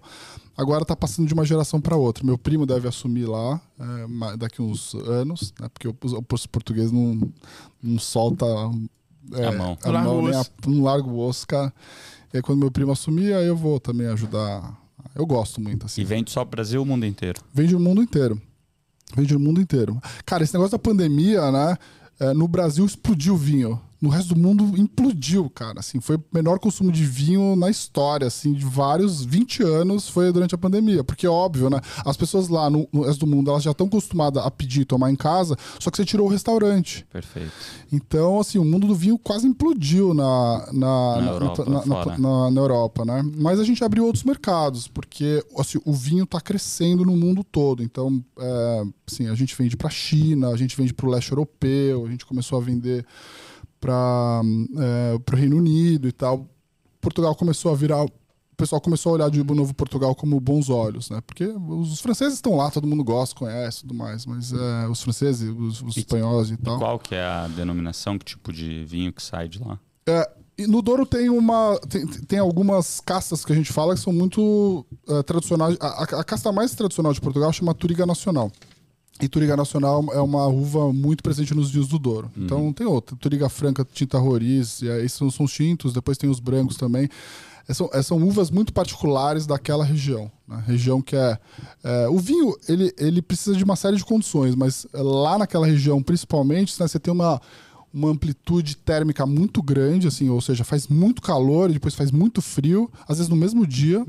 É, o solo é muito xistoso, é, enfim, é seco, enfim, é, tem, tem condições muito boas para produzir alguns tipos de vinho, né? Os vinhos. ah, os vinhos tintos são muito intensos, né? E os brancos também são complexos, então é uma região legal. Assim, o dia que vocês quiserem ficar lá em casa e tomar todas, Aí, estão ó. convidados. Gostei, gostei da ideia. Um convite. É, Conseguiu, grava aí, pega esse corte. Ô, Bré, me fala um negócio, cara. Você acredita que investir em ações das empresas é uma forma de empreender? Eu acho. Eu acho, cara. Sim. Essa é uma boa, boa pergunta, assim. É, eu acho que sim. Risco tem. É. O, eu, eu acho que sim, e eu, eu aprendi isso muito cedo, né? Porque o, assim, alguns mentores que eu tenho, que são investidores na bolsa assim, há 40, 50 anos, né? Eles foram investi eles foram empreendedores em alguns, em alguns momentos, depois eles, eles descobriram a arte de empreender através da bolsa. Então, eles basicamente falaram assim, cara, eu já tive negócios bons e ruins, eu continuo sendo empreendedor, mas através da Bolsa de Valores eu posso ser sócio dos melhores empreendedores do Brasil. O problema é que na Bolsa, até por conta do nosso mercado de capitais ser muito pequeno, a gente tem um juro estruturalmente muito alto há muito tempo, você tem um mercado muito pequeno, né? Só vão as empresas assim muito grandes, de negócios muito manjados e tudo mais. Cara, na Bolsa Americana você tem, sei lá, 7 mil empresas, ou 5, 5 6 mil empresas, acho que talvez. Aqui você tem 300, né? É, o que é ruim, assim, mas... é, eu acho que sim, acho que dá para você ser. Eu, eu aprendi justamente a começar a investir em ações porque o, um dos meus mentores lá, meu tio, né, com 15 anos de idade, ele falava assim, cara, é, tem um negócio aqui que chama Itaú, que deu um, dá um ROI de 22%, né, negocia perto de uma vez book, e assim, o cara é o melhor empresário do Brasil, né, ainda quando o Setúbal estava vivo. Então, assim, por que, que eu vou abrir um negócio? Ele falava exatamente isso pra mim. Todo dia ele vai lá, levanta a portinha do banco, as pessoas vão lá, depositam o dinheiro e no final do, do final do mês o cara ainda me paga 8% de dividendo, fora a valorização do negócio. E eu falei, puta, é verdade, né? Mas assim, eu ainda assim acho que as pessoas deveriam em algum momento empreender por conta própria, que é, um, que é legal pra caramba, né? Bom, vocês É construir, né? é, quer construir alguma coisa. Mas eu acho que sim. Eu acho que dá pra você ser um empreendedor. Na verdade, eu acho que é, essa a resposta correta é assim: não invista na bolsa se você não tiver uma cabeça de empreendedor, que é quase que assim, estou comprando negócios e não como a maioria das pessoas fazem, que é comprar um ticker, né? Comprar aquela, aquele código. O cara olha, o cara gasta cinco minutos para olhando o que que é aquela empresa e vai lá e compra. Não, você tem que ter quase que um olhar empreendedor de tipo é, entender aquele negócio e saber o que você está comprando. Né? Acho que é mais ou menos por aí. E, cara, muitas pessoas é, é, ficam na cabeça que o mercado financeiro é a- a- aquela coisa do filme Lobo de Wall Street, que eu acho que democratizou muito o acesso a esse mercado, no, no- no sentido de mercado de trabalho, né? Não do mercado de po- oportunidade, mas de questão de futuro, de, de, de profissão. E lá mostra no filme aquela maluquice, né? Aquela loucura, droga, é, 16 horas de trabalho por dia. Eu queria saber, é assim no mercado de trabalho? Como é que é hoje em Ah, dia? É que assim, essa, a, a parte do jogar anão era assim, a gente praticamente jogava anão quando eu comecei, assim. É, arremessava. jogar anão? Arremessa- Ah, não. Sabe no filme Ah, que os tá. caras arremessam anão? Assim, quando eu comecei a trabalhar era, era assim, literalmente. É, tipo, você amarrava, você amarrava as pessoas na, na cadeira, você fazia o cara passar. Isso há 19 anos atrás, É, 18 anos atrás. é, era esse nível. Era, era putaria pra caramba, que levava cliente na zona, mandava puta pra casa dos clientes. Era bagunceira, assim. Aí, obviamente, isso não pode mais hoje em dia, né? Então, essa parte do que ia aparecer no Lobo de, de Wall Street era, era, de- era de fato assim no mercado financeiro. Pessoal muito, muito doido. No pregão, o pessoal, cara, se drogava que nem doido, assim, os caras. Era, era loucura. Hoje em dia, não, mas acho que essa, a parte do trabalhar 14, 16 horas por dia ainda continua, assim, o pessoal não. É, eu ia te perguntar isso. Quais são as principais mudanças do mercado até hoje, assim, que você vê? É, ah, eu acho que assim, era, era. Eu acho que o pessoal entendeu que tem coisas que hoje em dia não dá mais pra fazer. É, eu, eu odeio o politicamente correto e tal, mas tem coisas que não dá, assim. Por exemplo, raramente você tinha mulher no ambiente onde eu trabalhava. As mulheres não aguentavam, assim, porque era tanta besteira, era tanta, sabe assim, era assédio, li- literalmente, tinha assédio moral, assim, tal. Hoje em dia, ainda bem que as pessoas perceberam que, né, no ambiente de Evoluído. trabalho evoluído, né, com a presença de, de, de mulheres e tudo mais, é, cara, você não pode falar certas coisas e tal, né? Mas assim, era assim, era terror. Assim, a Marília, minha sócia, né? Não tem nada que eu não possa falar, assim, numa reunião, num comitê, por exemplo, nós cinco lá que a gente senta toda semana. Porque assim, ela trabalhou na mesa. Então, assim, cara, tipo, ela, ela Ela já viu. engoliu muito sapo, já É, aturou muito. muito, muito, muito, muito. Então, assim, mudou pra esses lados, assim. né? Eu odeio o tipo. Ah, então agora você precisa. A minha equipe lá, o meu time, é. A gente. A gente se zoa pra caramba, a gente. A gente eu, eu, eu faço. é, eu, eu, eu planto peça nos, nos caras, a gente faz bullying coordenado, assim, sabe? O bom bullying. o bullying leve, É, assim, sabe? é. Tipo. A brincadeira, não bullying, é, É. brincadeira. Se chama de bullying só porque é o nome É, uma engraçado. aposta, a gente faz aposta, tipo, Ah, faz a sacaneia. baguncinha, legal. É, Troca entendeu? as teclas do teclado, É, a- dá um print screen na tela, coloca como se fosse e, e des- e desabilita o mouse, tira os ícones da frente. Exato. Sei todos. é. Vou lá Não, fazer dinheiro no seu obriga- computador. Não, obriga alguém a ter que vir vestido de alguma coisa num dia tal. Hum, Assim, eu acho que. É uma Mas é brincadeira co- é saudável. da cultura, É. da É, parada, né? cultura. É, cultura. É importante. E quem não aguenta é, brincadeira ou, ou pancada, tá fora, assim. A gente tenta criar um ambiente legal, assim. É, mas eu não tenho. Hoje são quantas pessoas lá? Na Norte são 90 hoje. No Total. todo, no total, é. Na minha equipe, umas 30 e poucas pessoas. É. Legal. É, e até a mulherada lá, tem mulher da minha equipe também, elas aguentam, dão risada e tal, assim. É, mas eu acho que é importante, assim, esse, esse ambiente um pouco de. É que assim, antigamente era um vestiário de futebol, assim, sem limite, cara, assim. É, chega- de- de- tipo, o cara entrar numa sala aqui, pegar um extintor e tacar na tua cara, assim, sabe? É, de o cara te amarrar e te jogar no elevador, do cara botar fogo debaixo do, do, do vaso enquanto você tá usando o vaso, assim. Era esse nível, era perigoso. Os caras quebravam a costela do outro. Era perigoso. Não, eu, eu- eu- teve uma vez que eu tava operando, assim, fechando no mercado, os caras estavam rasgando minha camisa, roubando meu tênis, assim, tipo, os caras quebraram a costela do outro, assim, era meio sem Que noção. loucura, é. Hoje em dia não dá, mas O famoso Joselito. É, é, era, era fogo. Mas eu acho que o mercado financeiro melhorou nesse sentido. Eu só não qual gosto foi- qual da foi- cultura mimimi, entendeu? Essa cultura mimimi não rola, assim. Tem que ter um pouquinho de sacanagem.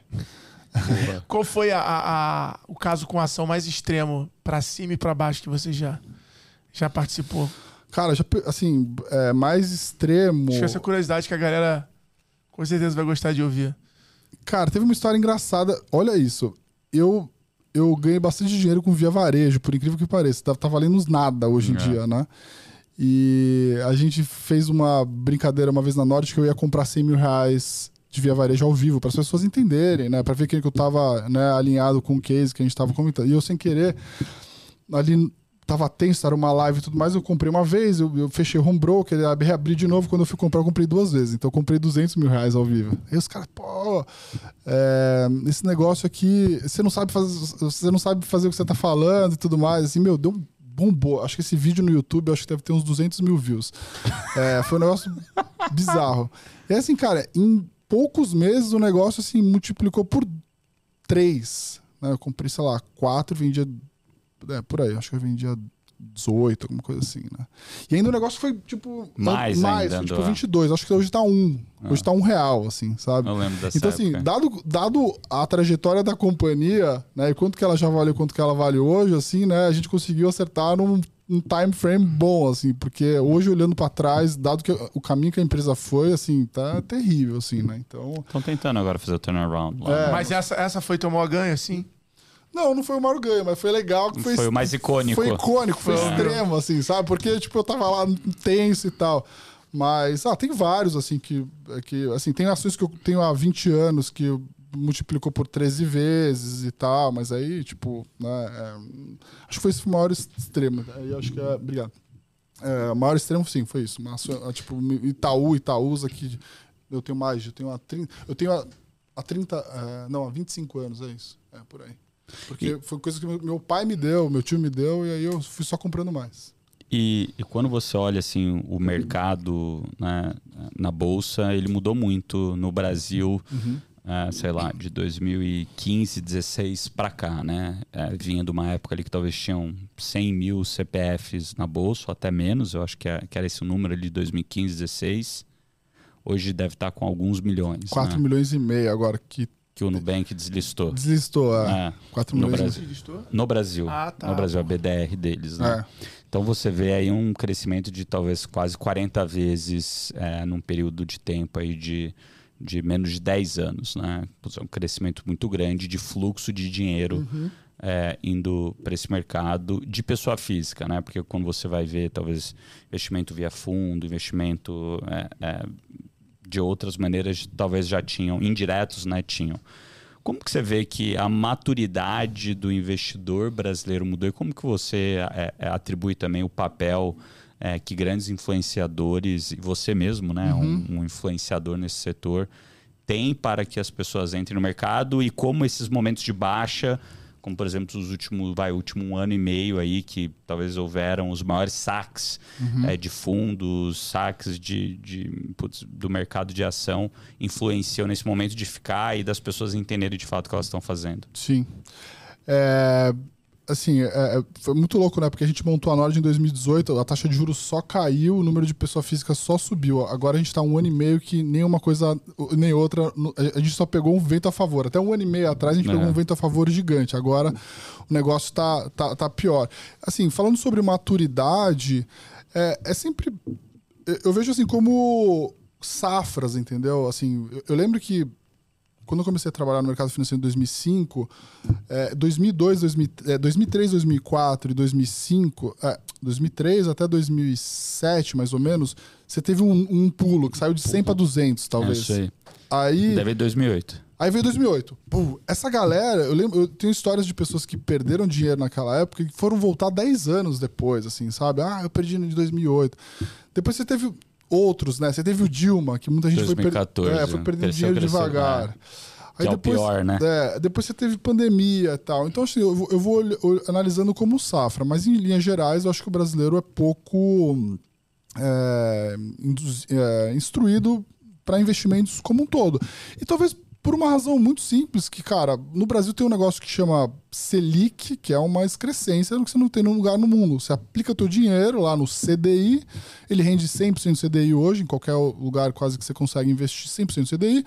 É, é risco do governo, então o risco é muito baixo, não tem volatilidade você saca a qualquer momento. Então, assim, tem trilhões e trilhões de reais que falam assim, por que eu vou tomar risco se esse negócio me dá 1% ao mês, né? O problema do mercado de capitais, a Bolsa do Brasil ser tão pequena é porque a gente nunca teve um juros estruturalmente baixo durante bastante tempo. Né? A gente foi vendo isso. é, primeiro a gente teve aquele juro baixo com a canetada da, da Dilma, teve um custo gigantesco depois. É, depois a gente teve um juro muito baixo na pandemia, agora o ju- maior juro real do mundo.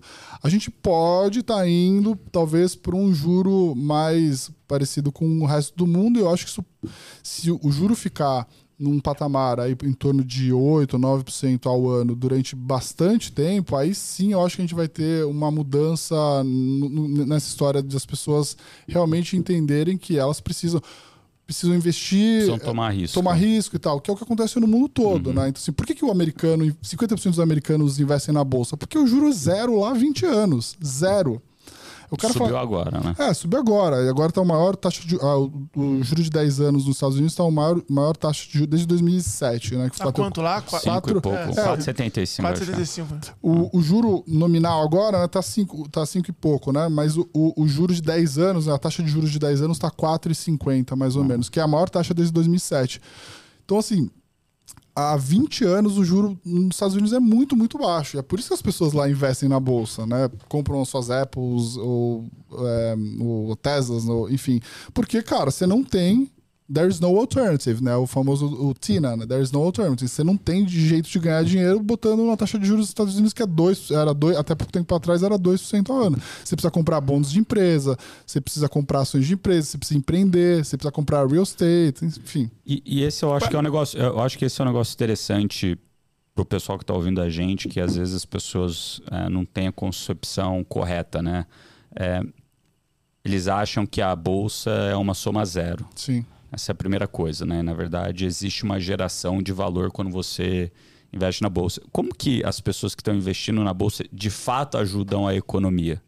Ah, isso é, é muito louco, né? É, Porque as pessoas acham que não, ah, é. mercado financeiro é soma zero, pra você ganhar alguém tem que perder. Isso não é, é verdade. Não, é assim, enfim, o, o, as, as, empresas abrirem capital dão a possibilidade dela ter acesso a um funding que vai ajudar aquela empresa a contratar mais gente, ser líder no mundo ou, ou adquirir né, concorrentes e tal.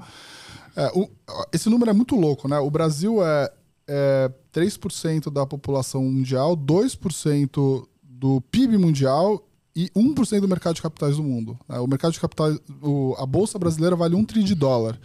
A Apple vale 2 trilhões e meio de dólar, pra você ter uma ideia. Então, assim, a, a Apple duas vezes e meia maior que o, que o mercado de capitais brasileiro inteiro, né? É, chegou a valer 3 trilhões, 3 trilhões, né? Duas vezes, né? Então, uh, as pessoas começaram a perceber que talvez o mercado financeiro, né, através das ações da bolsa, elas fortalecem as empresas no Brasil, né, que podem, que inclusive são líderes internacionais, né? É uma pena que o mercado de capitais ainda é muito pequeno. Mas, assim, basicamente, quando uma empresa lista suas ações na bolsa, ela está captando dinheiro, né? Ou, é, a maioria das vezes, nas, últimas, né? Nos últimos IPOs, ela não está vendendo participação do próprio sócio, né? Que é uma secundária, geralmente uma primária.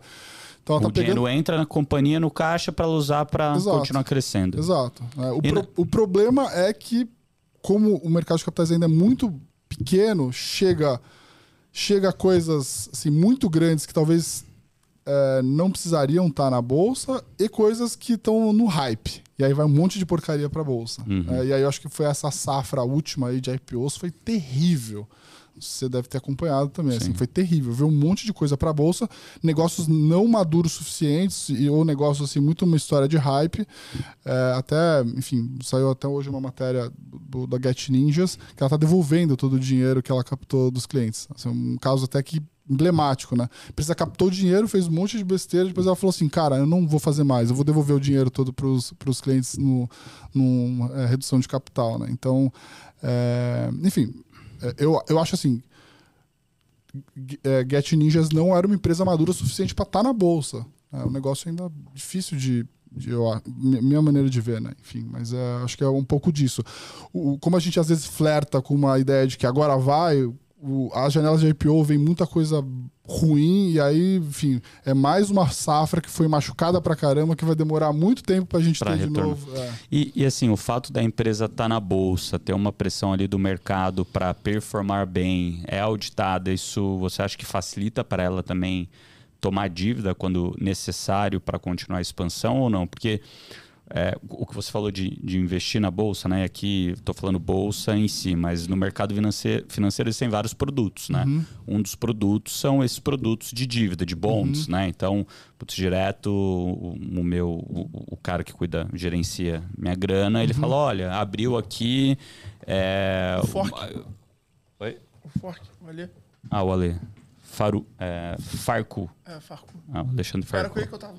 Ah, tava com ele? É, ele que abriu. Eu ia falar, tipo, ele é muito bom, cara. Ele é muito bom. É, Ele é muito bom. incrível. Ele é muito bom. Mas bom, é, ele liga para falar, ó, apareceu dívida de Sim. tal empresa aqui. Acho que faz sentido por causa de A, B, C, D e E. Uhum. É, e esse é um produto financeiro né, de dívida que você vai tomar, que vai estar indexado aí a um CDI, CDB. O fato da empresa estar listada e não, for, e não ser privada facilita, no teu Ah, ponto de sim. vista, das pessoas poderem comprar esse produto com mais Sim. tranquilidade do que não? Como, como que você vê isso? Sim, sim. Eu, na verdade, assim, o mercado de dívida no Brasil cresceu muito, né? Tanto as emissões primárias quanto o mercado secundário. Então, hoje em dia, é, se você for olhar os dados assim dos últimos três anos, assim, o mercado de emissão de dívida das empresas listadas assim, foi gigantesco. Um- um- Uma porque as empresas, obviamente, veem isso como um canal de se financiar mais barato, e depois as pessoas também começaram a ver isso como um- uma boa estratégia de fazer a alocação do seu dinheiro. Né? É, é, você teve aí toda um- uma indústria baseada nos incentivados, né? as LCAs, LCIs, debentures de infraestrutura e tal, que além do cara investir numa companhia que é AAA, que a gente fala, são empresas que são muito é, seguras, é, o cara ainda não vai pagar imposto, Imposto. sobre aquele, sobre aquele rendimento. Então, assim, esse mercado ele cresceu muito. Quando veio Americanas ali no, no começo do ano, esse mercado secou completamente as emissões primárias, até criou uma disfunção no mercado, né? O- os fundos de crédito privado começaram a tomar muito resgate, o spread de crédito abriu pra caramba, é, o mercado secou de emissão de dívida e tal. É, depois, porque depois de Americanas veio Light ainda também, mas agora o mercado está normalizando. A gente gosta muito desse tipo de ativo. A gente acha que dentro de uma carteira de investimento onde você vai ter que ter renda fixa, vai ter que ter eventualmente ações, é, a gente tem feito bastante essas emissões de, de dívida via empresas. E claro, é, a gente fica bem mais confortável quando é uma empresa listada na bolsa, porque a gente tem acesso mais fácil aos números, apesar do caso de Americanas, que né, também deveria ser uma empresa auditada, e assim, aconteceu o que aconteceu. Né? É, mas assim, no, fi- no fim do dia, é, Você se ferrou muito com. Não, zero, porque a gente não recomendava. Assim, Ah. era um- é uma empresa problemática há muito tempo. É, no fim do dia, assim, acho que as pessoas não têm a dimensão que o mercado financeiro, né, é, as empresas irem bem, elas vão ser é, é, ter o lado positivo ou negativo diretamente na bolsa, respectivo elas irem bem, mas ao mesmo tempo você investir na bolsa colateralmente você está investindo no Brasil, Sim. né? Em alguma empresa brasileira, porque putz, a empresa está indo bem e você remunera Sim. ela, né, em alocar o seu dinheiro lá, basicamente você está falando é, e ela cresce também, ela vai continuar reinvestindo aquele dinheiro de alguma maneira que vai gerar eficiência para o Brasil Sim. né, de algum jeito. Então, muita gente acha que o mercado financeiro aí é um negócio soma zero, que Não, putz, não é é. um completo absurdo É. e que não vai ajudar ou beneficiar o Brasil, que é outro completo absurdo, por menor que seja né, o, o valor que você coloque lá. Sim. E, cara, chegando na reta final e mudando de assunto, como é que foi ficar famoso? Não sei. Como É. foi se tornar um cara famoso, um influenciador, ser procurado por várias marcas, convidado para vários eventos? O quanto isso ajudou na sua carreira? Sim. Como é que você vê esse outro negócio, que hoje eu acho que acaba que é outro business? É, Assim, eu não encaro como um business, né? Assim, ba- basicamente hoje a- o meu Instagram é para eu trazer clientes para Norte. Né? Eu até faço algumas coisas com algumas marcas e tal que eu gosto, que eu já usava, porque eu acho que tem um ganha-ganha, né? Mas é, puta, eu, eu, assim, eu, eu acho muito legal você ser reconhecido, né? Não conhecido. Conhecido, um monte de gente é conhecido, mas ser reconhecido. As pessoas falarem assim, pô, eu, eu gosto do seu trabalho, eu gosto do jeito que você fala, eu vejo que você faz com, é, com, com bastante carinho, eu vejo que você. Pô, eu não sei como é que você aguenta fazer tanta coisa. é, então, eu, eu- eu- E assim, de, e de fato, isso gera valor pro meu negócio. Né? Assim, desde que eu montei meu Instagram lá, é, a gente. A segunda maior fonte de captação da Nord, é, a Nord tem uma fonte de captação que são os leads da Nord. A segunda maior sou eu. Né? Então, pô, de fato, todo esse trabalho que eu fiquei fazendo durante muito tempo, passando horas e horas lá, respondendo as pessoas, explicando a maneira como a gente pensa, o que, que a gente faz tudo mais, isso gerou um valor pro meu negócio, né? É, mas assim, pô, é, isso, isso, isso é legal, eu, eu acho bem legal, porque assim, o- a, a, internet tem uma troca legal, assim. Eu, eu tenho muito problema, pouco problema com hate e tal, uma vez ou outra e tal. É, isso, a, a, o meu Instagram me aproximou de pessoas que eu admirava, tem uma pessoa fala assim, pô, eu gosto do seu trabalho. Pô, como assim você gosta do meu trabalho? Eu sou seu fã, fica quieto. fica quieto, fica quieto, sabe? Fui jogar bola outro dia, o cara falou assim, pô, eu assisto os teus vídeos direto. Eu falei, cara, assim, fica quieto, não fala isso, pelo amor de Deus, cara. Assim, tipo, eu sou seu não fã. Não quebra o clima, é, pô, não Eu sou seu fã, não, não ao contrário, fica quieto, né? Então, é uma coisa legal, assim. Me aproximou de muita gente que eu admirava, assim, né? E você acha que tem alguns, algum ônus pelo seu negócio ser um negócio de né, gente muito rica tal, que. Que hoje eu acho que já quebrou isso. Acho que o Adib foi o cara que botou o pé na porta Sim. e meio que escancarou essa coisa. Mas o, o Adib e o Nelson Williams, eu acho que são os dois caras que, que, quebraram um pouco essa porta do. Não é porque eu tenho muita coisa que eu não posso mostrar e inspirar e, e, usar isso como ferramenta de trabalho. Que o Adib falou uma coisa muito sábia pra gente uma vez. Que ele falou: falou, cara, a galera da High Society gastava fortunas em festas para mostrar que tinha dinheiro. Gastava fortunas em programas de televisão mostrando que tinha dinheiro. Então, assim, em revistas, jornais, só mudou o meio. Sim. Mas que desde que o mundo é mundo se investe em construção de reputação, Sim. isso é, é óbvio. Só ah. os veículos que mudaram. Hoje é o Instagram, já foi o, a, o caderno da socialite Sim. lá sim. da cidade. Sim, é, sim. Mas no teu negócio existe um pouco essa coisa do low profile, do cara não querer falar muito e tal. E aí o cara, de repente, vê teu Instagram hypado e tal. Como é, como é que é isso? Atrapalha, ajuda, mais ajuda. Pelo cara, que você tá falando é, aí, mais ajuda. É muito louco, tá? Assim, se, se, você, se você me perguntasse há 3, 4 anos atrás, olha, é, a tua rede social vai ser uma excelente fonte de captação de clientes para você cuidar do dinheiro. É, eu, pô, eu trabalho no mercado financeiro há quase 20 anos e eu já tive que ser comercial que eu, já que eu tinha que ir lá visitar, né? Então imagina, eu, porra, cara de moleque, botava um terno, né, para fingir que era um pouco mais velho e tal, ridículo. E assim, eu, eu, aprendi muito que o comercial você ia visitar, você ia bater na porta, você ficava lá esperando na recepção até o cara te atender e tudo mais.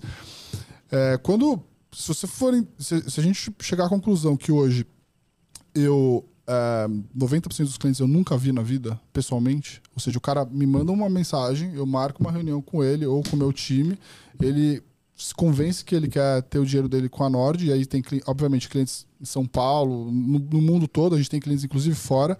90% dos meus clientes se convenceram de que é, ele pode ter o dinheiro dele com a gente sem nunca ter me visto pessoalmente. 90%. E assim, não é assim, a, gente tem clientes de 1 milhão, a gente tem clientes de 50 milhões de reais. O cara com 50 milhões de reais nunca me viu na vida e, e, e investe com a gente. Mandou o dinheiro dele para lá. E, assim, e eu, eu até fico cobrando os clientes. Eu falo assim, cara, vem aqui um dia, por favor, assim, passa aqui, vem tomar café. Deixa eu tirar uma dúvida com você. No caso desse modelo de negócio de vocês, o cara não precisa mandar o dinheiro para vocês, né?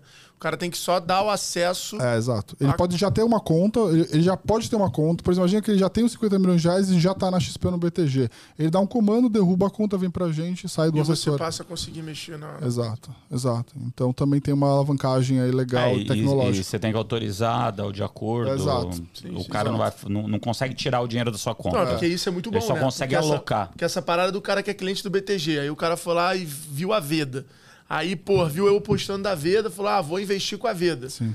Porra, meu, o cara tem que tirar o dinheiro do BTG. É foda. É, é mas, mas. Esse modelo é, de vocês me parece muito melhor. É, esse negócio é muito louco, cara. Essa é uma pergunta muito legal, assim. É, o social investing é um negócio que no Brasil é muito forte. As, as pessoas, é, tem uma, várias pesquisas que rodam das pessoas é, perguntando como que elas procuram uh, informações para se investir. E é uma das maiores fontes são os influencers, as pessoas seguem. Então, o influencer é a primeira fonte da pessoa investir no Brasil, a maioria das pessoas. Então, e aí você tem né, influencers gigantescos que estão montando negócios como o nosso. Então, uh, exemplo, né? O Grupo Primo comprou uma empresa igual a nossa e eles fazem exatamente a mesma coisa que a gente faz. Né? Então, uh, como esse negócio é muito forte no, no Brasil, E se você olhar para o resto do mundo, não acontece tanto assim. Mas então, assim, a gente tá, assim... Eu fiquei bastante surpreso. Se você fosse me perguntar assim há 3, 4 anos assim, ah, puta, vai dar certo? Eu falei, ah, vai dar, mas assim, eu ainda assim vou ter que visitar o cliente, ainda assim o cliente vai ter que ir lá na, na Nord e tal. Cara, é muito louco esse negócio, né? Você consegue criar uma confiança no cara, no digital, ao ponto do cara confiar o Mas dinheiro é dele. frequência, pô. Digital tá o poder da frequência, cara. Hum. O cara te ouve todo dia, o cara te ouve toda semana, o cara vê três vezes você por dia no feed. Não tem como. A parada entra num outro, la- outro lugar do cérebro.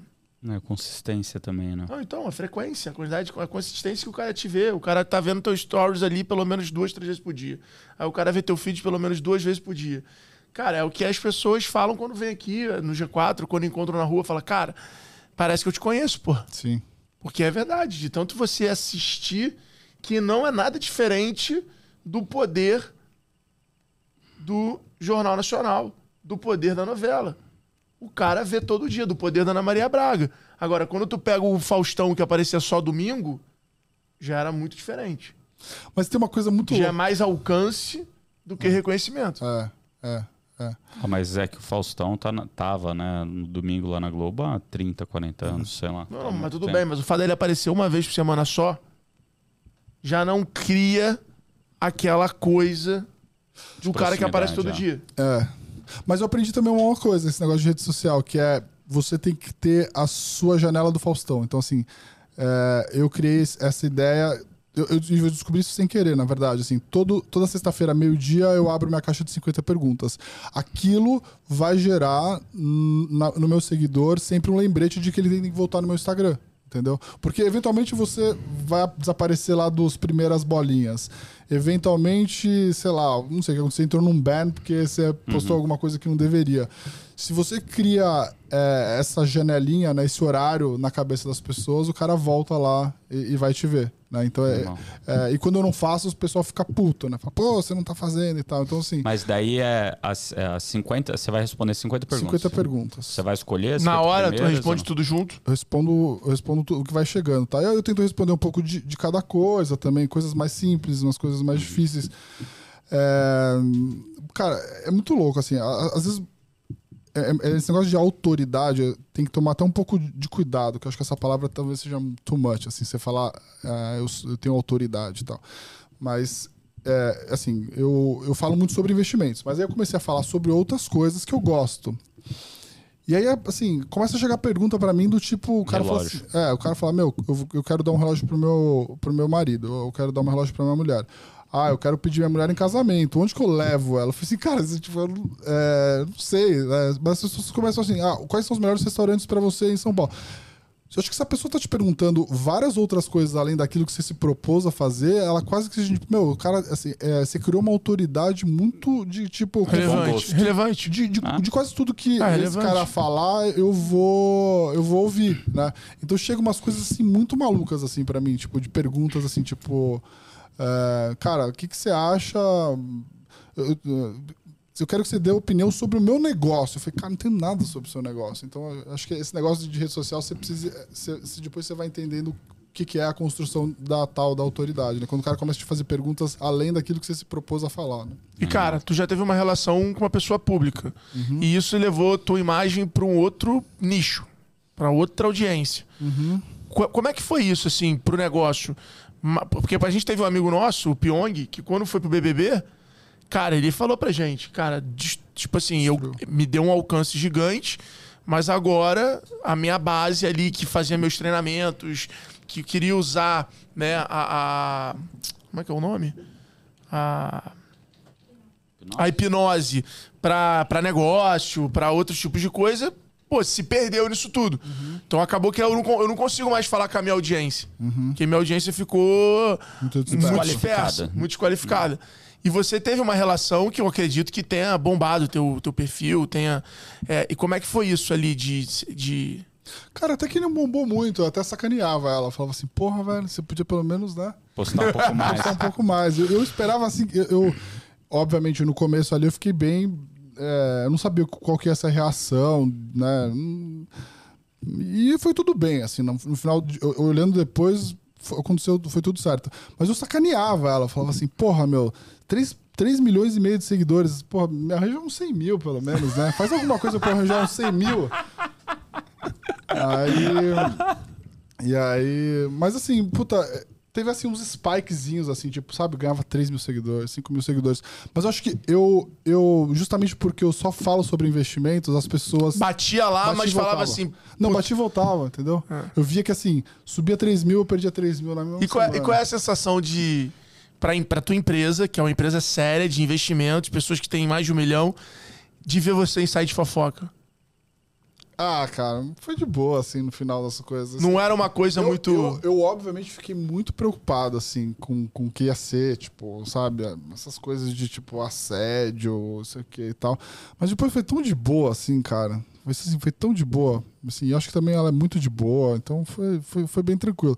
Eu realmente gostaria de, de assim, é, de ter visto algumas coisas meio malucas, assim, mas assim, depois eu dou, eu dou graças a Deus que foi tudo certo, assim, né? Mas, mas foi louco. É, o, eu- eu- a gente, uma vez eu saí no. Como é que é o nome daquele jornal? Um jornal de fofoca. Na, uma amiga minha croata falou que eu saí num jornal de fofoca na Croácia. Falou assim, cara. Falei, cara, como assim, né? Assim, che- Chegou num outro Daily nível. Mail, sabe, ah, sabe o Daily Mail? Sabe o Daily Mail? Que é tipo fofoca hard, assim, sabe? Saiu uma matéria e aí ele reverberou pro mundo todo. E uma amiga minha falou assim: Cara, eu tava na Croácia, ela é croata, ela mora no Brasil, ela é empreendedora aqui, inclusive. Ela falou: Cara, eu tava vendo aqui a tua matéria, assim, eu tenho uma matéria sua aqui em croata. Eu falei: Puta merda, que. que- Olha onde chegou, cara. Assim, mas assim, essa matéria foi uma matéria bizarra, porque assim, aquela história de tipo. Isso é uma coisa que eu não queria, de verdade, assim, tipo, sabe, saindo do mar, assim, puta, é muito tosco, acho, assim, sabe, assim, tipo, saindo do mar, De férias com o de festa, saindo do mar. Legal, ele chega lá na Croácia lá pra passar, sei lá, o verão lá, uma parte do Ela verão. tá famoso. Não, as pessoas assim, te conhecem em algum lugar. Daí você, "Ah, eu sei. Tá Não. aqui, ó. Não, uma, uma outra também que foi engraçada foi que, assim, uma vez eu fui, fui com a minha mãe, é, ela, ela, ela ia no psiquiatra, eu fui com ela acompanhar e tal. E aí eu sentei na recepção e, assim, acho que eu não pegava uma revista pra folhear há 200 anos, sabe? Aí eu peguei uma revista, comecei a olhar, eu tava- eu lá na revista, assim, na cara, assim, tá ligado?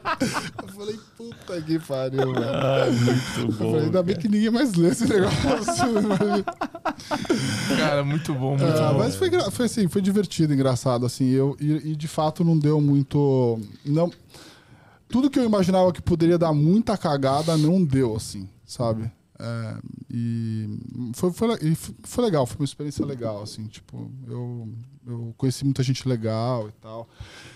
Olha que loucura, é, várias pessoas do mundo de artista começaram a me procurar para falar sobre investimentos também, Porra, maneiríssimo, hein? É, Legal. então deu, deu, Não deu seguidor, mas deu cliente. deu cliente. Então, então tá bom. Então Foi tá ótimo. ótimo. Ótimo. Relacionamento bom é isso, ganha, ganha. É isso aí. Ganha, ganha. Todo mundo. Cara, tamo, a gente tem um, um, um bate-bola aqui. Tá. Estilo Maria Gabriela. Uhum. É, e aí eu queria.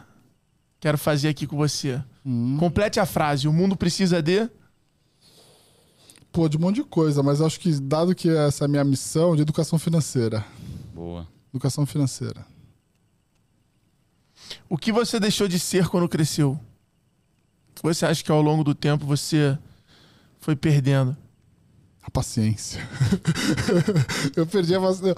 Eu era um cara muito mais paciente. Acho que eu sou um cara muito menos paciente, assim. Boa. Né? Porra, essa daí eu conheço alguém que é assim. né? Quem que é? Eu. Você? Eu sou muito paciente. Muito. É. Algumas coisas Bizarro. assim. Algumas coisas é foda. Coisas e pessoas. É. Mas principalmente com pessoas, cara, assim. Eu acho que eu perdi a... pessoas. Irmão, o Nardon, quando não tem mais paciência pra alguém. Próxima pergunta. Você vai ter que ficar out of the, the record. Ah, foda. Se você tivesse um superpoder, qual problema você gostaria de resolver da humanidade? Ah, e daí eu acho que seria educação como um todo, né? Essas pessoas estão, assim, é, precisam evoluir muito na educação, né? Você olha. Ah, eu fico acompanhando tudo que acontece, puta, no Brasil e fora, assim. Eu falo assim, não é possível que as pessoas pensam assim, né? É, principalmente agora, nesse mundo, que o pessoal tá dando um twist em tudo, né? Assim, é, Woke. é, woke, essa pegada woke, assim. Você fala, meu, pra onde a gente tá indo, né? E acho que por aí. Acho que educação. Né? Boa. Se fizerem um filme da sua vida, qual é a cena que você vai estar mais ansioso e animado pra ver na tela? É... Ah, cara, acho que eu ia querer ver o final, como é que esse negócio acaba, né? tipo. Não, até hoje, até hoje. Um filme Até, até, hoje, hoje. até hoje. Qual é aquele momento da tua vida que tu lembra que tu fala assim, mano, Esse dia isso foi. aqui foi animal, foi porrada. Isso aqui foi animal? Qual que é o teu, Alfredo? Você não respondeu essa. Cara, o meu eu vou te falar assim, acho que pô, o dia da venda da X-Tech foi muito emblemático da forma como foi. De, de pegar o helicóptero e ter que ir, porque senão não ia dar tempo e, e- e fazer tudo. Eu acho que teve o dia do lançamento do Bora Vender no Vetex Day também, que pô, fez uma fila de mais de, sei lá, meu irmão, quantas pessoas, fiz 1.300 assinaturas. Caramba. É, foi, foi também um dia assim que eu tenho que eu tenho guardado. Muito bom. Que são duas, duas. Você acha que, pô, gostaria de ver de outra perspectiva o Black Friday quando, Quando deu merda. quando deu merda, que, porra, minha É. carreira foi, foi colocada em, em jogo ali. Bom. Acho que são, são algumas, Ah, algumas cara, das eu- cenas que eu, eu- que eu teria curiosidade de ver. Ah, Eu surfando ontem, na Boa Vista Village. Porra, o que eu fiz ontem lá. Você, você mudou de piscina, cara? Mudei de piscina, cara. Mudou? Aconteceu? Deu treta lá na outra? Não, não. Não é mais bem recebido É, lá? no- né, deu aquela fofoca toda, porque eu falei da Fazenda da Grama aqui no grupo. É. Aí Aqui eu, no podcast, No né? podcast, aí eu resolvi Mudou. conhecer a outra e a outra é muito melhor. a outra é uma onda mais forte, uma onda mais, entendeu? Muito melhor mesmo. Mas você comprou o título da, da nova aqui, que vai ser igual da... Eu já vou botar à venda essa ah, porra. cara, eu sei uma boa. Eu sei uma boa. Eu Fala isso. quero. Fala isso. Eu sou surfista da Boa Vista mesmo. Vou comprar apartamento lá, eu quero morar lá. Cara, em 2008, né? é, teve o crash da bolsa e eu era, porra, molecaço e eu operava para um fundo, né? Que eu, que eu era sócio e tal. E, cara, assim, eu queria, assim, foi desesperador, né? Porque, assim, imagina ser circuit breakers atrás de circuit breakers. E eu, em algum momento, eu cheguei e falei assim, cara, a hora que acabar tudo isso daqui, eu vou largar tudo e vou trabalhar com outra coisa, cara. Você esquece o mercado financeiro. Porque, assim, eu perdi muito dinheiro, meus clientes perderam dinheiro, meu, perdi dinheiro do meu pai, do meu tio, tá assim, aquele, aquele negócio assim, tipo, de, ca- show tô- de que cair- não parava. não parava, uma sangria assim. E eu era muito moleque, assim, né? Eu era muito moleque. Eu queria ver essa cena, assim, pra ver minha cara de desespero, né? E, pens- e- e- e relembrar as coisas que passaram na minha cabeça, assim. Tipo, a hora que acabar essa merda, eu vou largar esse negócio de Bom, mercado bom financeiro. momento. Bom momento. É, o IPO da Vetex eu também veria. Muito bom esse momento. É assistiria. muito bom, cara, assim. Eu, eu realmente cheguei a falar, a hora que eu passar esse negócio, eu vou sair do mercado financeiro, porque, cara, não é possível. E a nossa primeira turma, cara. A nossa primeira turma é emblemática, assim. Foi muito maneiro. A gente no intervalo junto, Foi louco, foi louco. Foi bem louco. falando, pô, isso aqui é animal, hein? Isso Vai dar é, bom isso daqui, aqui, isso aqui é vai dar animal, bom, hein? Isso aqui é animal. e o Tem Tony, meu negócio. irmão, tá todo mundo querendo fazer, não sei quantos leads. Foi legal. Cara, qual é a sua opinião mais extrema que você não muda ela de jeito nenhum? Que as pessoas falam com você, mas você tá cagando e você não muda. Mais extrema. Ah, cara, eu acho que. Ah, já sei. Ah, não, assim, é um, eu não sei se é uma, é uma opinião extrema, assim, mas assim, eu acho que gente boa anda com gente boa, assim, sabe? Eu. Eu, eu, eu acho que. Como é que eu vou explicar isso de outra forma? Mas assim, mas assim. No mercado financeiro tem um negócio assim que, tipo, você com quatro, cinco ligações, você descobre se a pessoa hum, é uma pessoa legal para você trabalhar, fazer negócio ou não. Né? Então, é aquela história do, da reputação. Na reputação, você demora 30 anos para construir e um dia para perder. Né? E eu acho que é uma opinião assim de que, puta, cara, assim, não dá para fazer negócio com gente ruim, assim. O cara pode ser inteligente, bem sucedido e tal. é, acho que é um, é um pouco isso. Eu tento procu eu procuro me cercar e conhecer pessoas que todo mundo acha que, pô, pessoas legais, assim, do bem, assim. Cara, esse, isso daí é algo que eu concordo muito com você, cara. Tem uma frase que eu falo desde 2006, eu acho, ou 7. People are who they are. As pessoas são o que elas são. Elas podem tentar é, colocar uma fantasia em volta, podem tentar ser o bonzinho, mas na hora que aperta, na hora que do vamos ver, você sabe, putz, sim, se a pessoa já tinha tendências é, mínimas Sim. a serem aquele lado que você não esperava, elas vão voltar a ser aquele lado, Sim. sabe? Você pode fazer o que quiser, cara. Dificilmente as pessoas vão de fato mudar ao longo da vida. Se a pessoa só olha para o umbigo dela, vai só olhar. É, é expectativa. Daí o que você não pode ter é uma expectativa diferente. Sim. Que vai muito de encontro com o que você falou, né? De, de, de reputação e de principalmente como agir nesses momentos de, de dureza, de guerra. Sim. Né? Porque quando tá em paz, todo mundo tá em paz. É. Mas na hora que, que aperta, que a gente vê quem é, quem é de verdade quem é de mentira. É. Muito bom. Boa. E o que, que esse ano já te ensinou até agora, assim, que você falou, cara, essa parada aqui eu aprendi esse ano, em algum acontecimento, algum curso, alguma coisa. O que, que você aprendeu esse ano que você queria compartilhar com a galera? Cara, assim, eu sempre, eu sempre achei que você tinha que as pessoas deviam ter sócios que pensam diferente, né? Mas eu, eu adicionaria uma coisa que eu aprendi esse ano, que é assim, você precisa ter sócios que pensam diferente de você e que te desafiam. De verdade, assim. Porque esse ano a gente, assim, a gente lá, né, nós somos em cinco sócios que tomam as decisões do dia a dia. E, e eu tomo mais conta da parte da Nord Wealth e, e a gente estava indo super bem, crescendo, primeiro lugar no ranking da XP, primeiro lugar no ranking do BTG. E hoje a gente estava estabelecendo as metas né, pro, pro ano, semestre e tal. E assim, é, eu estava muito confortável com o que a gente estava desenhando e tudo mais, mas assim, os meus sócios começaram a me botar é, um maçarico na bunda. Falaram assim, cara, esse teu crescimento aí não tá bom. Ah, esse teu processo aqui não tá legal. E, e é, e é uma decisão meio louca, porque assim, ao mesmo tempo que o sócio te confia em você, né? Falar assim, vai lá, toca esse negócio que você faz bem. é, quando ele te desafia, se você não tem um pouquinho de né, humildade e tudo mais, você fala assim, cara, sou eu que tô tocando, não é você. Né? Então, e eles me desafiaram muito esse ano, do tipo, cara, será que você tá fazendo certo? Será que você não tá. Isso mexe um pouco, né? No nosso ego, assim e tal. É, porque a pergunta é, não importa que você tá crescendo, né? Importa quando você tá deixando na mesa. Exato. E o crescimento te deixa cego. É. Você às vezes tá crescendo e fala, não, tá ótimo, olha isso aqui. E É. aí você não. É, então, assim, eles me desafiaram muito e eu percebi que como é importante você ter pessoas que, além de pensar diferente de você, te desafiam, né? Porque é, eu tava feliz com o crescimento e tudo mais, e eles falaram assim, não, mas dá um pouquinho mais, dá. Dá, dá. Eu falei assim, cara, mas eu sei como é- eu sei tocar essa parte, eu sei fazer. Você pode ficar confia em mim. Ele falou assim, negativo. A gente vai te desafiar mais. Animal. E aí, pô, quando você vê que o cara te desafiou, te fez ficar mais agressivo, né? Desafiar mais o teu time e tudo mais, aí você vê depois o resultado e você fala assim, putz, os caras estavam muito certo, né? É, eu acho que isso foi uma lição desse ano, assim, de tipo. A, primeira reação você falar assim, cara, deixa que eu. Tá comigo. né? É um pouco egocêntrico, né?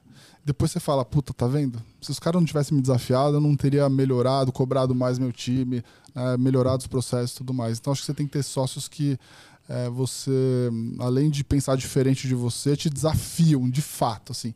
E é difícil, cara, assim, porque o desafiar é quase que um, um- um- uma mensagem dizendo que você não é competente, né? Então, assim, eu sempre brinco lá nas reuniões de sócios que eu falo assim, o dia que o negócio tá meio aquela briga, eu falo assim, cara, ainda bem que a gente tá brigando, né? É, essa é uma discussão difícil.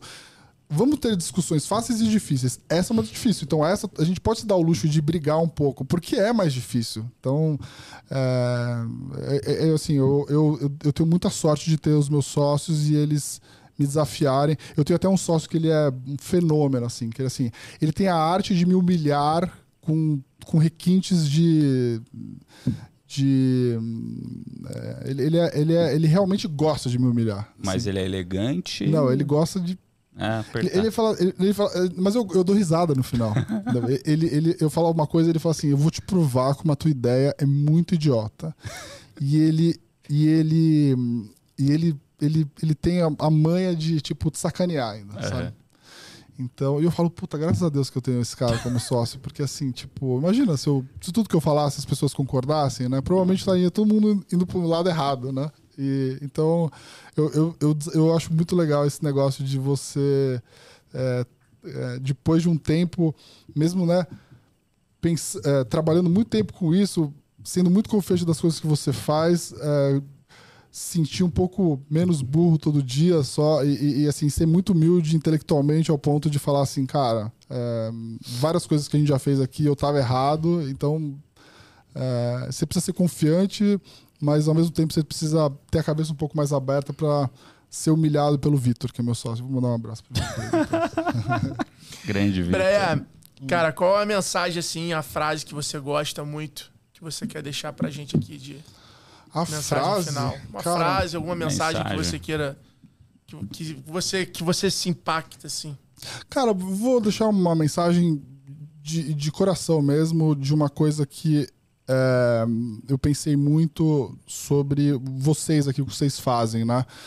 É, eu trabalho no mercado financeiro há 19 anos, achava que o negócio do G4 assim, tinha muito a ver com, puta, talvez os caras empreendedores mais voltados para economia real e tal, né?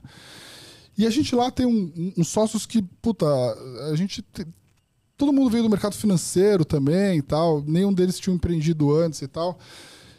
E eu sempre me cobrei ao ponto de falar assim, puta, será que eu preciso fazer um curso lá fora, igual o Nardon faz aqueles cursos só os caras mais... OPM. OPM ah. e tal, ou se eu preciso, né, me desenvolver em outras formas. E, e eu aprendi muito aqui é, no, no G4, vendo quão quantos empreendedores incríveis a gente tem no Brasil, né? Então, assim, essa ideia que vocês tiveram aqui, eu acho muito legal de você poder é, conversar com pessoas que é, que, que, empreendem, de, sei lá, desde fazer o que eu faço lá, trabalhar no mercado financeiro, até outras coisas, né? Acho que deu um, um, uma, uma é, oxigenada na minha cabeça, assim, né? Eu nunca imaginava que um negócio assim, no, no, pudesse ser é, uma coisa que eu ia aprender trabalhando no mercado financeiro, né? E, e, e, eu acho, acho que, assim, todo mundo me pergunta depois, pô, você gostou? Valeu a pena? Eu falei, cara, valeu a pena pra caramba, né? Porque a gente fica muito naquele mundinho, mercado financeiro, né? os meus sócios, que são ótimos, mas a gente pensa diferente e tudo mais. Mas, assim, me deu uma oxigenada de ouvir outras pessoas de outros setores e tal. É, achei, achei bem legal. Foi legal a turma que você veio aqui. Também teve bastante gente bacana, né? Teve. Do mercado teve aquele. O, o, Chris, o Charles. O Charles. Charles e a, Renata. Esse cara é um figura. É. O Charles é engraçado. Eu, a gente, caramba. A, gente a Renata também teve, é. né? A, hoje a gente se conversou, nós três. E a gente combinou. Falei, vamos fazer junto nós três? A gente veio nós três juntos. A gente tem um grupo até hoje que, que chama legal. Turma do Fundão. A gente tem que chamar eles pra naquele esses dia, no fundão. Naquele é. dia a gente sentou no. Tava, assim, a gente não escolhia, né? Já tava lá é. localizado, né? Chamava Turma do Fundão. É o meu grupo mais ativo do WhatsApp, praticamente. A gente ah, é? fala todo santo dia por conta do G4. Que animal, cara. Chama a gente tem que chamar fundão. os dois pra vir aqui tem também, que chamar. Né?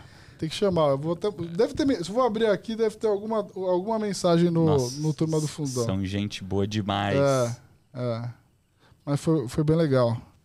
Pô, show de bola. Irmão, brigadaço por estar tá aqui. Valeu, Obrigado por ser esse aluno tão especial e que leva tão a sério o que a, gente, agora aí, que a gente faz. Porra, muito bom mesmo. Conte com a gente, conte com o G4. Depois temos que né, fazer um cross aí entre esses 55 mil clientes. Aí. É isso aí. Bora. Temos que fazer os eventos juntos. Os eventos juntos. É legal, né? Vamos, vamos, vamos falar bolar uma coisa junto. Cara, obrigado. Turma, não esqueçam de seguir o nosso podcast, G4 Podcast. Aqui você tem o extremo, você tem papo de gestão. É, como é que é o da prática? Quem sabe faz na prática. Sem atalhos. Cê, sem atalhos. Cara, você tem uma série de programas não é isso, incríveis. Que na prática. Que? Fala o nome, Qual pô, o nome? fala o nome, só pra, pra gente. Ah, não tem ah, mais. Ah, então não tem mais. Mas, Mas enfim. Tinha, tinha, tá enfim, lá, tá, tá lá histórico. Tá é no muito histórico. conteúdo bacana, muito conteúdo legal, conteúdo prático, com grandes nomes do mercado. Não deixe de seguir, de ouvir os episódios do G4 Podcast. E o Extremos é um desses, um desses programas que tá lá dentro. E Deixa a sua seguir... avaliação. Eu tô no da Cracolândia das redes sociais, que é o Twitter, é r.breia. É, também tô no Instagram, que é Renato Breia. Pode me seguir lá, quem quiser aprender sobre investimentos. Quem quiser investir com a gente na Norte também será um prazer. Boa. Boa. Bruno.nardon. Alfredo Soares, G4 Podcasts, tamo junto. Deixa aí seu comentário, comenta aí quem você Avalia quer ver lá, por aqui. Deixa sua avaliação e não esquece de aproveitar né, o G4 Skills, o trial de sete dias para vocês aí na empresa de vocês. Tamo junto e bora vender. Valeu. Boa.